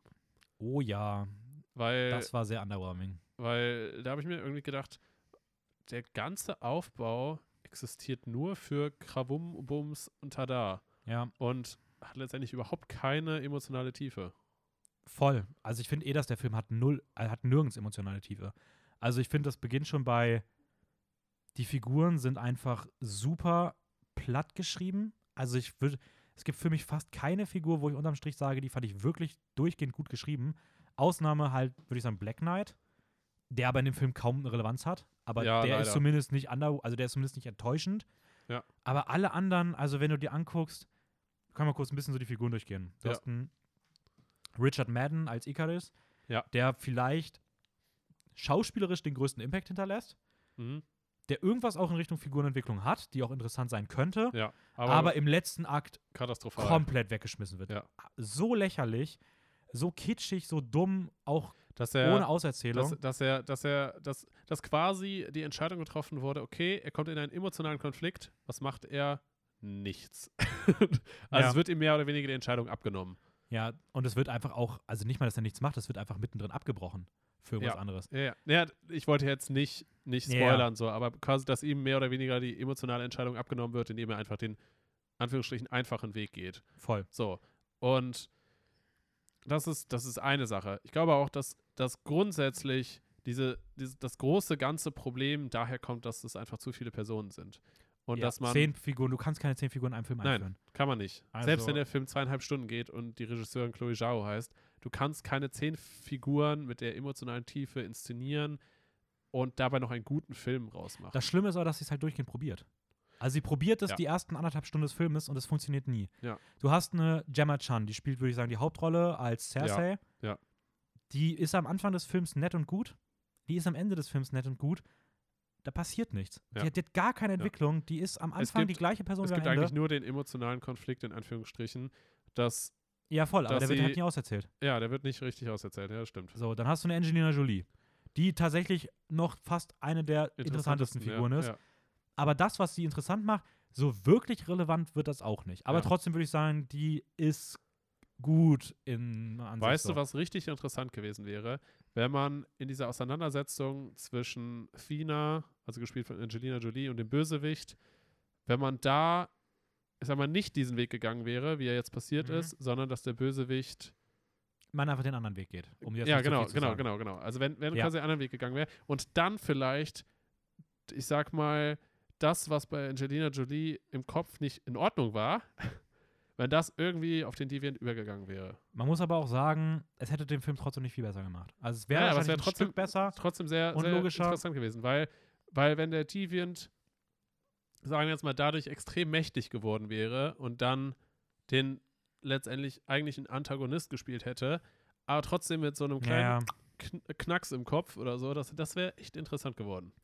Ja, das wäre auf jeden Fall, es hätte das Ende wahrscheinlich ein bisschen runder gemacht, aber Ja, wie gesagt, man hätte, man hätte an sehr vielen Stellen was anderes machen können, das stimmt. dann hast du mit Kumail Nanjiani mit seinen Ja, ähm, Dingern und ähm, ich glaube, der andere war Brian Tyree Henry, der, der, der Tüftler. Ja. Hast du irgendwie so zwei Figuren, die so für den Humor da sein sollen. Ja. Der Humor ist in dem ganzen Film aber absolut Katastrophe. die waren auch die einzigen, die eigentlich so, was Diversity anging, eigentlich so ein bisschen drin waren, oder? Naja, Kumail nicht. Also der, der, der in- indische, ja, jetzt nicht wirklich. Der war ja normal. Also, der war ja basic. Okay, ich, ich meinte jetzt halt von dem typischen Hollywood-Cast. also, ich finde, wenn Diversity, dann kann man wieder sagen, Brian Tyree Henry als der Dunkelhäutige mit seinem Mann. Ja, und die andere, die, und die taub war. ja. ähm, Wer ist die Schauspielerin nochmal? die heißt Lauren Ridloff, ähm, die halt die Gehörlose Ja, ja. Ähm, verkörpert. Nee, nicht gehörlos. Ähm, die, die halt nur mit Zeichensprache kommuniziert. Taubstumm. Ja, taubstumm, ist- ich weiß nicht, glaube ich. Also sie ist nicht ganz stumm. Sie ist, stumm, stumm ist, glaube ich, eh nicht mehr die richtige Bezeichnung. Aber ich weiß nicht, was die richtige Bezeichnung dafür ist. wieso gibt es da Weil sie ja trotzdem eine, also man sagt, also taubstumm sagt man eigentlich nicht mehr, weil das implizieren würde, dass die Leute keine Stimme haben.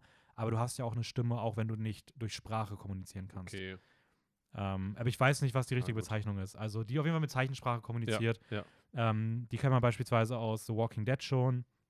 Und Äh, hier der, der, ähm, mit, mit Metal, auch der, der, ähm, Sound of Metal, Sound of Metal, mit, sie auch mit. genau. Ähm, und die beiden sind halt für das Thema ganz nett drin. Ja. ich finde es schade, dass sie halt die einzige ist, die keine Backstory bekommt. Find ich Und es sieht schade. auch sehr danach aus, ob es einfach rausgecuttet wurde. Ich Mhm. bin auch der Meinung, dass die Szene, wo man sie das erste Mal dann wieder sieht, nachträglich noch nachgedreht wurde, weil es ist einfach genauso inszeniert, weil man einfach gemerkt hat, okay, wir, haben, wir können hier keine Backstory geben, lass sie mal aus dem einen Shot rausschneiden und einfach bei dem Shot einfach reinsetzen. Ähm, Finde ich ein bisschen schade, ist auch sehr untypisch für Chloe Zhao, dass sie ausgerechnet diese Figur dann ja. als einziges rauslässt, weil es sehr ausschließend wirkt. Ja. Und der andere, der der erste wirklich offen Homosexuelle ist, den man mal in Marvel sieht, bei dem man auch sieht, wie, er, wie es zu einem Kuss kommt. Auch das wird irgendwie, da wird die ganze Zeit erzählt, so ja, er hat seinen Mann kennengelernt und Familie gegründet, aber es wird dir so in einer Dialogzeile um den Ja. Kopf geworfen, statt das irgendwie bei seinen Hintergründen mal zu zeigen, wie die sich getroffen haben, um irgendwie diese menschliche Seite zu betonen, wird dir das einfach so, so ein Nebensatz einmal kurz am Kopf geworfen, dann gibt es Ja. eine Szene, wo die sich küssen und das soll reichen. ja, und dann und- wird immer wieder nur betont von ihm, dass er Familie hat und dass ihm das wichtig ist. Aber das Ja. ist ja irgendwie selbstverständlich. Ja, Also, voll. Also, aber du siehst es halt nie. Ja, So. Und ja. wenn du es halt sehen würdest, würdest irgendwas aufbauen, irgendwie eine emotionale Bindung aufbauen. Ähm, dann ist noch Barry Keoghan, den, den ich ganz cool finde, der spielt diesen Mind Controller. Ähm, ich mag den Schauspieler unwahrscheinlich gerne. Mhm. Ähm, Das ist auch der von Flash, oder? nee, Nee? nee. Der spielt bei Dunkirk mit. Ähm, Ah, stimmt. und bei vielen kleineren Indie-Filmen eher so. Ist ein ziemlich cooler Darsteller. Die Figur ist halt leider in dem Film irgendwie voll langweilig. Also der hat halt diesen coolen Ansatz, dass er immer wieder ein bisschen für die Menschen ist und sich auch weigern will. Also wirklich viel wird damit nicht gemacht. ja, beziehungsweise für die Menschen, aber gleichzeitig hat er eigentlich eine Fähigkeit, die die Menschen versklavt. Und Ja, aber diese- er will es halt nutzen, um halt Negatives weiß, zu verhindern. Ich weiß, so. ich weiß, aber es ist trotzdem interessant, weil es halt so ein, Voll, so ein, ja. so ein, so ein Zwiespalt auch irgendwie Aber da hätte man halt auch irgendwas mit machen Ja, können. ja. Also da, da wird halt gar nichts mitgemacht. Null. Ja. Ähm, dann hast du noch eine furchtbare Leah McHugh als Sprite. Dieses kleine nervige Girl-Mädchen, Hm. die irgendwie so weder eine coole Entwicklung hat, noch irgendwie interessant ist, weil auch da das, der ihr Konflikt nie wirklich interessant behandelt wird, den sie so hat, dass sie halt in diesem Körper feststeckt. Das wird Ja, niemals ja. vernünftig behandelt. Du hast eine furchtbare, furchtbare, furchtbare, furchtbare Selma Hayek als ursprüngliche Anführerin der Eternals. Warum findest du die so furchtbar? Ich finde, die kann gar nicht schauspielern. Im Vergleich zu allen anderen, die wirklich gut schauspielern. Also, was man sagen muss, ist, der Cast versucht das Beste. Ja. Die spielen alle extrem gut. Summer Hayek, da, da passiert nichts. Die, die hat einen Gesichtsausdruck. Jede Line, die sie irgendwie sagt, bleibt gar nicht hängen. Ist auch die einzige von allen, die gefühlt noch nie in einem guten Film mitgespielt hat. Die spielt nur in so Adam Sandler Trash-Filmen mit. Und die kann einfach nicht schauspielern. Die ist so eine schlechte Schauspielerin. Es tut mir auch wirklich leid. Und aber warum wurde die denn dafür gecastet? großer Name. Das ist halt, ein- der Name ist halt immer noch groß. Ja, okay. Aber ich finde sie halt leider, ne- ich fand sie gar nicht gut. Ähm, für mich war der beste, mit einer der besten, zwar mit Engineer Jolie, war Madong Seok als ähm, Gilgamesh, als, als Klopper. Ja. Ähm, den kennt man aus Train to Busan, da spielt er auch schon großartig. Und ich finde die Freundschaft, die sie halt zwischen den beiden gezeigt haben, war ganz schön, so, weil es Ja. irgendwie auch dir mehr über die Figuren erzählt hat, was du auf der einen Seite gesehen hast, gleichzeitig aber auch du dir mehr noch vorstellen konntest. Und das hat halt beides gut funktioniert. Also es wurde nicht nur gesagt, sondern es wurde auch durchgehend gezeigt. Ähm, und ja, aber deswegen, die Figuren sind einfach irgendwie, ha, weiß nicht.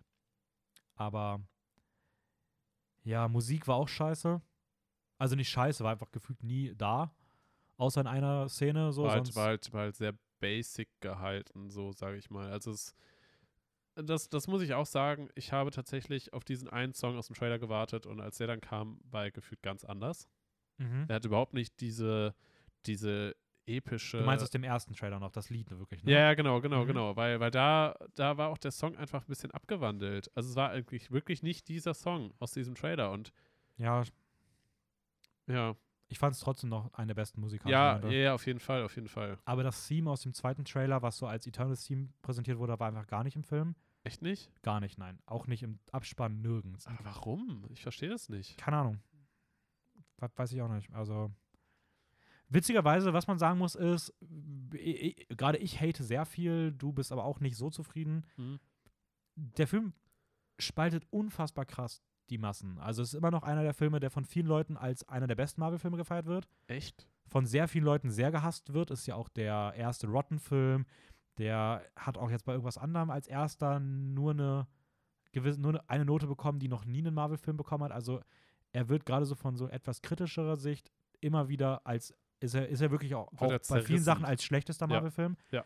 Aber wenn man online liest, gerade bei so einem Mainstream-Publikum gibt es auch viele Leute, die ihn für den besten Marvel-Film aller Zeiten halten. Crazy. Und das finde ich halt irgendwie schon krass und Aber ich habe dann das Gefühl, dass Leute sich wahrscheinlich mehr davon blenden lassen, wie es aussieht und ein bisschen von dieser Epicness von den einzelnen Figuren und nicht wirklich das Drehbuch hinterfragen.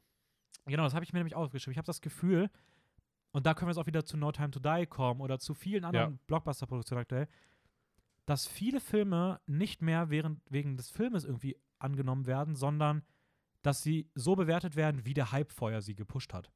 So, also du hast einen No Time to Die, der baut einen wahnsinnig großen Hype auf und der kann sonst was machen, der kommt einfach nur gut an, weil Leute halt nur diesen Hype sehen. Und das gleiche halt für mich, für mich ist das gleiche auch bei sowas wie Squid Game. Das gleiche ist für mich jetzt auch bei Eternals. Es sind irgendwie diese Filme, die unfassbar groß gehypt sind und die dann, egal ob sie gut oder schlecht sind, einfach auf diesem Hype-Train irgendwie wahrgenommen werden. Ja. Ich glaube auch, dass es nicht nur mit dem Hype-Train zu tun hat, sondern auch einfach damit, Chup, chup. dass Chup Chup Hype, Ähm, Hype-Train. sondern auch einfach da, damit, dass viele der, ich nenne sie jetzt mal Fans, Ultra-Fans oder wie auch immer, sich ja einfach nur mit diesem fertigen Produkt mehr oder weniger zufrieden geben und, und irgendwie das Gefühl, was der Film erzeugt, dieses Gefühl als eine Meinung wiedergeben. Mhm. Und nicht kritisch hinterfragen, was genau der Film eigentlich erzählt, wie das Drehbuch aufgebaut ist, welche vielleicht logischen Ungereimtheiten oder was auch immer der Film hat, sondern es einfach nur mit diesem Gefühl, weil ich sag mal, wenn man den Film Eternals einfach nur schaut und das einfach nur auf sich ergehen lässt, ich würde sagen, dann hat man schon irgendwie seinen Spaß und Echt? Weil, wo, warum? Also nicht mal die Action ist ja da. Der Film geht fast drei Stunden gefühlt und es passiert ja auch nicht so viel. Also ich finde nämlich, selbst wenn du ihn sagst, okay, mir ist alles egal, scheiß auf Logik, scheiß auf Figuren, Hauptsache ein bisschen Action und so weiter, dann ist, bist du, glaube ich, mit allen anderen Marvel-Filmen besser bedient als mit dem. ich glaube, es geht auch nicht nur rein um die Action, sondern halt auch einfach um dieses Aber dann bist du halt wieder bei Handlung. Und da ist der Film halt Ah, nicht ich, gut. Ich, glaub, ich glaube auch, dass Inszenierung und Ästhetik und sowas auch eine sehr große Rolle spielen bei diesem ja, aber Film. Ästhetik in dem Film ist ja einfach nur Sonne. Also es, Gold und wie es inszeniert ist. Ja, aber wenn du jetzt im Vorhinein hörst, okay, da sind zehn Leute mit krassen Fähigkeiten und jede davon ist visuell mit ein bisschen Goldschimmer inszeniert, das ist doch auch nicht cool. Also, es kommt darauf an, wie du fragst. Ich glaube, ich glaube einfach, dass du da mit einfach diesem kritischen Hinterfragen. Das, das ist schon zu viel, Dennis. Du darfst es gar nicht kritisch hinterfragen. ja, aber wie gesagt, selbst wenn ich mich auf absolut stupide Dinge einlassen würde, ich finde, ja, das, das da sind so viele Mar andere Marvel-Filme, die einfach viel besser funktionieren. Und Ja. es war ja auch früher nicht so. Also, wenn du die alten Marvel-Filme anguckst, da gibt es auch mal wieder welche, die gehatet wurden. Iron Man 2 und 3, Age of Ultron, Thor 1 und 2, Captain America 1. Alles Filme, die nicht gut angekommen sind. Da wirst du fast niemanden finden, der dir sagt, ja, das ist der beste Marvel-Film of all time. Und jetzt hast du einen Film, der, bei, der auf kritischer Sicht noch weniger gut ankommt, aber alle Leute feiern den komplett, also viele Leute feiern den komplett tot. Also Kann- wo kann kommt dieser, wo kommt dieser Wandel her? Kann auch, kann auch gut sein, dass es halt einfach nur um die Thematik geht. Dass es um Eternals geht, um Celestials, dass dieses Übernatürliche und dass dieser Fakt, alleine das Thema, schon bei Leuten einfach, einfach dieses Gefühl von, wow, ist das episch. Dies, das irgendwie so. Aber diese große Epik zu erreichen, hat man ja auch schon mit Captain Marvel probiert. Das hat ja auch da nicht funktioniert. Also ich finde es Ja. halt irgendwie, ich verstehe nicht, warum ausgerechnet bei diesem Film das einfach so krass gut trotzdem teilweise noch aufgenommen wird. Also nicht weit, also weil der Film immer noch an sich nicht gut performt so. ja, Ähm, ich glaube auch weiterhin, dass der, dass der floppen wird. der wird finanziell. heftig floppen. Aber dass trotzdem auch viele Leute wirklich sagen, ja, das ist für mich der beste Marvel-Film. Also wo kommt das her? Kann ich dir jetzt so nicht direkt, direkt sagen. Dafür muss man Also, halt diese Leute War auch fragen. eher Ne? eine Frage in den Raum gestellt. Ich Ja. will jetzt von dir da nicht direkt eine Antwort drauf haben, aber Warte, ich schau mal kurz in mein Handy. Irgendwo steht das bestimmt. Nee, weiß ich nicht, keine Ahnung. Kann ich, kann ich so nicht, kann ich so nicht beantworten. das Aber gleiche war halt auch für mich bei No Time to Die. Da hast du halt auch Ja. viele Leute, die auch eher Leute, die kritisch Film, sehen, aber auf ja. einmal sagen ganz viele, ja, das ist, der ist wie Casino Royale. Ja. Aber das Spectre und Quantum of Solace hat niemand gesagt, der ist wie, also der ist wie das. Also Tja. Da wird wieder, zweimal wird gesagt, okay, nee, und jetzt ist glaube irgendwie in diesem Jahr ist irgendwie so, da ist sowas auf einmal okay. Da muss ich aber auch wirklich dazu sagen, ich finde, bei James Bond ist das nochmal was ganz anderes als bei Etern wie bei Eternals. Weil ich finde, bei James Bond kann ich verstehen, warum Leute diesen Film trotzdem gerne haben oder mögen. Er ist ja auch objektiv einfach nochmal deutlich besser als Das ist- Eternals. Das ist eine Sache, aber ich glaube, dass gerade, dass gerade James Bond mehr oder weniger eine emotionalere Bindung gegeben wird. Klar, weil er halt zu- schon bekannt ist. Ja, weil diese Figur schon bekannt ist und weil gerade diese Figur James Bond an sich halt schon diese Tradition von wer weiß wie vielen Filmen hat, keine Ahnung, 25 Filme oder so mittlerweile. Ähm, und dass, dass er halt eigentlich diese schon vor vorher entwickelte, entstandene Persönlichkeit eigentlich hat und dieses typische Bild von, von dem Agenten, Frauenhelden, ich nenne ihn mal Alkoholiker, Mhm. äh, dass dieses Bild gerade mit der Daniel Craig-Ära mehr oder weniger langsam gebrochen wurde und jetzt in diesem finalen Film einfach mehr oder weniger anders aufgebaut wurde.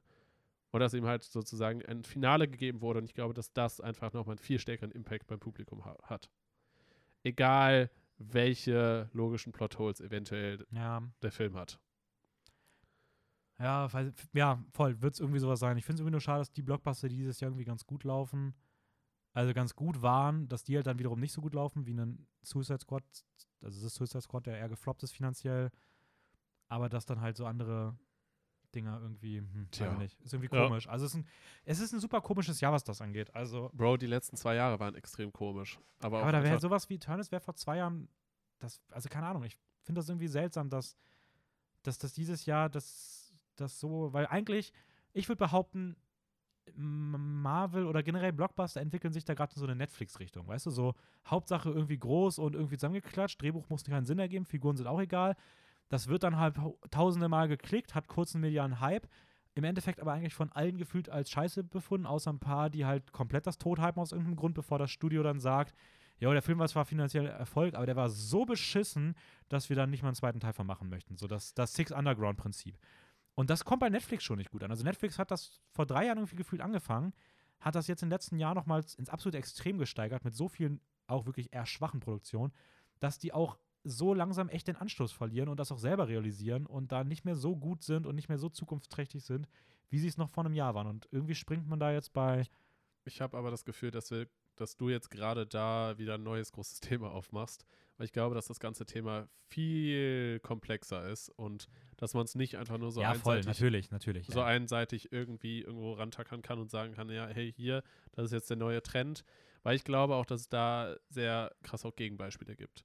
Dass trotzdem Produktionen, die vielleicht eher aus irgendwelchen Indie-Studios oder was es nicht was Ja, ja, kommen so, und trotzdem extrem gut laufen und auch erfolgreich sind. Voll, aber eigentlich sollten ja gerade die großen Unternehmen äh, eigentlich Den Ton angeben. nicht den Ton angeben, aber zumindest an sich logische und vernünftige Entwicklungen und Schlüsse für ihre Reihe aufbauen so. Weil ich glaube, Marvel wird sich auf, hat sich auf lange Sicht tun sie sich gerade nicht gut. Also die entwickeln sich irgendwie in so eine Richtung, wo sie für Oh. alteingesessene Marvel-Fans irgendwie anfangen, komische Sachen zu produzieren Ja.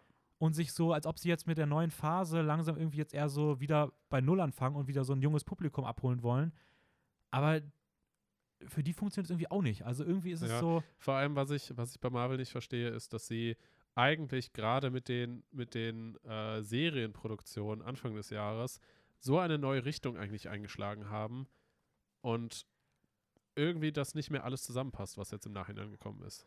Also es ist so von bisschen experimentell, was Neues, irgendwie eine komplett neue Welt aufmachen, zu wieder den gefühlten alten klassischen Blockbustern, die aber auch irgendwie anders sind, aber doch dann nicht funktionieren. Ja, also irgendwie damals, als sie angefangen haben mit ihrem MCU, das, hat halt, das hat halt irgendwie alles eine eine, eine, eine Richtung, irgendwas, was man hat. Da hat Ja, auch vieles ja. nicht funktioniert, aber es hatte so durchgehende Richtung. Ja. Und man hat zumindest auch ganz wichtig verstanden, hey, wir wollen Avengers machen. Das wird nicht einfach so funktionieren. Lass mal erstmal den meisten Leuten Solofilme geben und das aufbauen. Und jetzt ist man aber irgendwie an einem Punkt, wo man sagt so, ja, okay, Eternal, zehn Leute, klar, ein Film. Ja. Klatschen wir sofort zusammen. Das hat aber DC schon nicht funktioniert. Also DC ist doch Ja, schon mit ihren ja. Justice League komplett gefloppt. Und das funktioniert auch hier nicht. Und Auch nicht, wenn man, wenn man eine wirklich gute Regisseurin dazu holt. genau, und gleichzeitig hat es halt aber auch über die ganzen Filme hinweg, die jetzt in diesem Jahr rausgekommen sind, mit den Serien zusammen, wo ist die Richtung? Also es ist Ja. so, man hat nach Loki gedacht, okay, ich verstehe, wo es hingeht, aber irgendwie geht das mittlerweile in eine Richtung, das passt einfach nicht mehr zusammen. Also Nee. ich, ich weiß überhaupt nicht, wo die hingehen wollen. Diese ganze Thanos-Eternals-Debatte, wenn man die irgendwie durchdenken würde, das ergibt einfach gar keinen Sinn Ja, alles mehr. ja. Und Ich glaube, dass man durch diese Alternate Universes, die jetzt quasi mehr oder weniger integriert wurden, aufgemacht wurden, dass man dadurch gefühlt gar keine Richtung mehr hat, so wie du das gerade meinst. Also dass, dass, dass man jetzt gefühlt einfach nur irgendwelche Charaktere aus, aus den Marvel-Comics mehr oder weniger aufschnappt und sagt, ah, das wäre eine coole Idee, das ist eine coole Geschichte, das kann man bestimmt gut verfilmen, wir haben genug Fans, irgendwer wird sich das schon anschauen. Aber das kann man ja auch trotzdem alles so machen, obwohl es dann immer noch insgesamt Sinn ergibt. Ja. Also in den Comics ist Ja. es ja auch so. Ja. Und Aber da hast du genau dieses Problem, dass halt, dass halt Leute sich da dran setzen, die eventuell sich nicht so gut auskennen. Sei jetzt mal Kevin Feige schaut ja eigentlich über alles rüber. Also Ja, keine Ahnung. Du, ich check's halt nicht. Und ich, Ob, gesagt, ob, ich- da, ob da kleine Informationsbits durchgegangen sind, wie solche Sachen mit Thanos, dass das eigentlich keinen Sinn ergibt, obwohl das eigentlich sollten Leute schon Ahnung haben, die sich damit Ja. beschäftigen. ja, keine Ahnung. Auf jeden Fall abwarten. In einem Monat geht es dann schon weiter mit Spider-Man 3. Abwarten und Tee trinken. Ähm, genau. Ähm, und auf Spider-Man 3 warten, No Way Home. Ähm, ja, ich muss ganz ehrlich sagen, ich erwarte nicht den besten Film des Jahres. Also ich bin da mittlerweile auch sehr skeptisch. Ähm, glaube trotzdem, das wird besser als das, was wir bei Eternals bekommen haben, was aber auch nicht schwer ist. Aber auch da irgendwie, es wirkt wieder einfach viel zu viel. Ich habe gehört, der soll auch fast drei Stunden gehen. Ja, wie Ähm, willst du das sonst erzählen? ja, also ich check nicht, wo, wo auf einmal dieses, hey, möglichst viel auf einmal. Ich mag das Marketing nicht. Ich checke das Marketing von, von Marvel aktuell gar nicht mehr. Die erzeugen so krassen Hype und so viel Erwartungen und jetzt stellt sich dann Kevin Feige hin und sagt, ja, also wenn ihr den Film, wenn der Film am Ende nicht gut ankommt, ist das die Schuld von allen anderen Leuten, weil, Weil der Hype so weil sie den Hype, ja, wurde. können, können wir nichts für, wenn die. Ja, doch, natürlich könnt ihr was für. Euer ganzes Marketing sorgt dafür, dass Leute das denken. Ja. Also bau doch nicht jetzt schon Erwartungen ab, du Idiot. Also, sorry, und deswegen keine Ahnung, also Tja, ist Ah. alles, alles ein großes Mysterium und äh, wir werden es einfach auf uns zukommen lassen. Wir haben eh keine Wahl. Wir können es uns anschauen und sagen, jo oder Oder no. nee. Ja, Ja. Ich würde sagen, wir rappen das ganze Ding für heute ab. Rap, rap. Ähm, keine Ahnung, was nächste Woche für eine Folge kommt, müssen wir uns später mal überlegen oder jetzt die Tage. Aber ja, wenn ihr wissen wollt, was sonst so neu kommt, was man vielleicht sonst noch sehen könnte, ähm, was ins Kino kommt, was auf die Streaming-Portale kommt, beispielsweise ist diese Woche dann auch der große Disney Day. Äh, das heißt, am Freitag kommt ganz, ganz viel Kram zu Disney. Also checkt gerne unsere Neuheiten ab. Die gibt es wie immer bei Filmjoker-Wien. Gerne ein Abo dalassen dort ähm, oder ein Follow dalassen. Folgt uns bei Spotify etc. pp. Und ähm, geht euch Filme ins- im Kino anschauen. Ähm, das ist immer ein Blick wert, egal wie sehr wir das nachher auch irgendwie dann eher madig reden, aber ins Kino gehen kann nie schlecht sein und demnach hat mein blonder Kollege das letzte Wort. Ich bin raus bei. Ja. ja, so, so, viel, so viel mehr will ich jetzt auch nicht dazu sagen. Wir haben jetzt eh schon über anderthalb Stunden geredet. Ähm, hast du gerade schon Instagram angekündigt? Okay, sorry, ich bin gerade ein bisschen abge, abgeschwiffen, abgeschweift. Ich weiß immer noch nicht, wie man das richtig sagt. Äh, ist, auch, ist auch ziemlich egal. Ich wünsche euch eine wunderschöne Woche. Habt Spaß am Leben. Ähm, haut euch nicht den Fuß irgendwo an und schönes Wochenende. Bye! Bye, bye.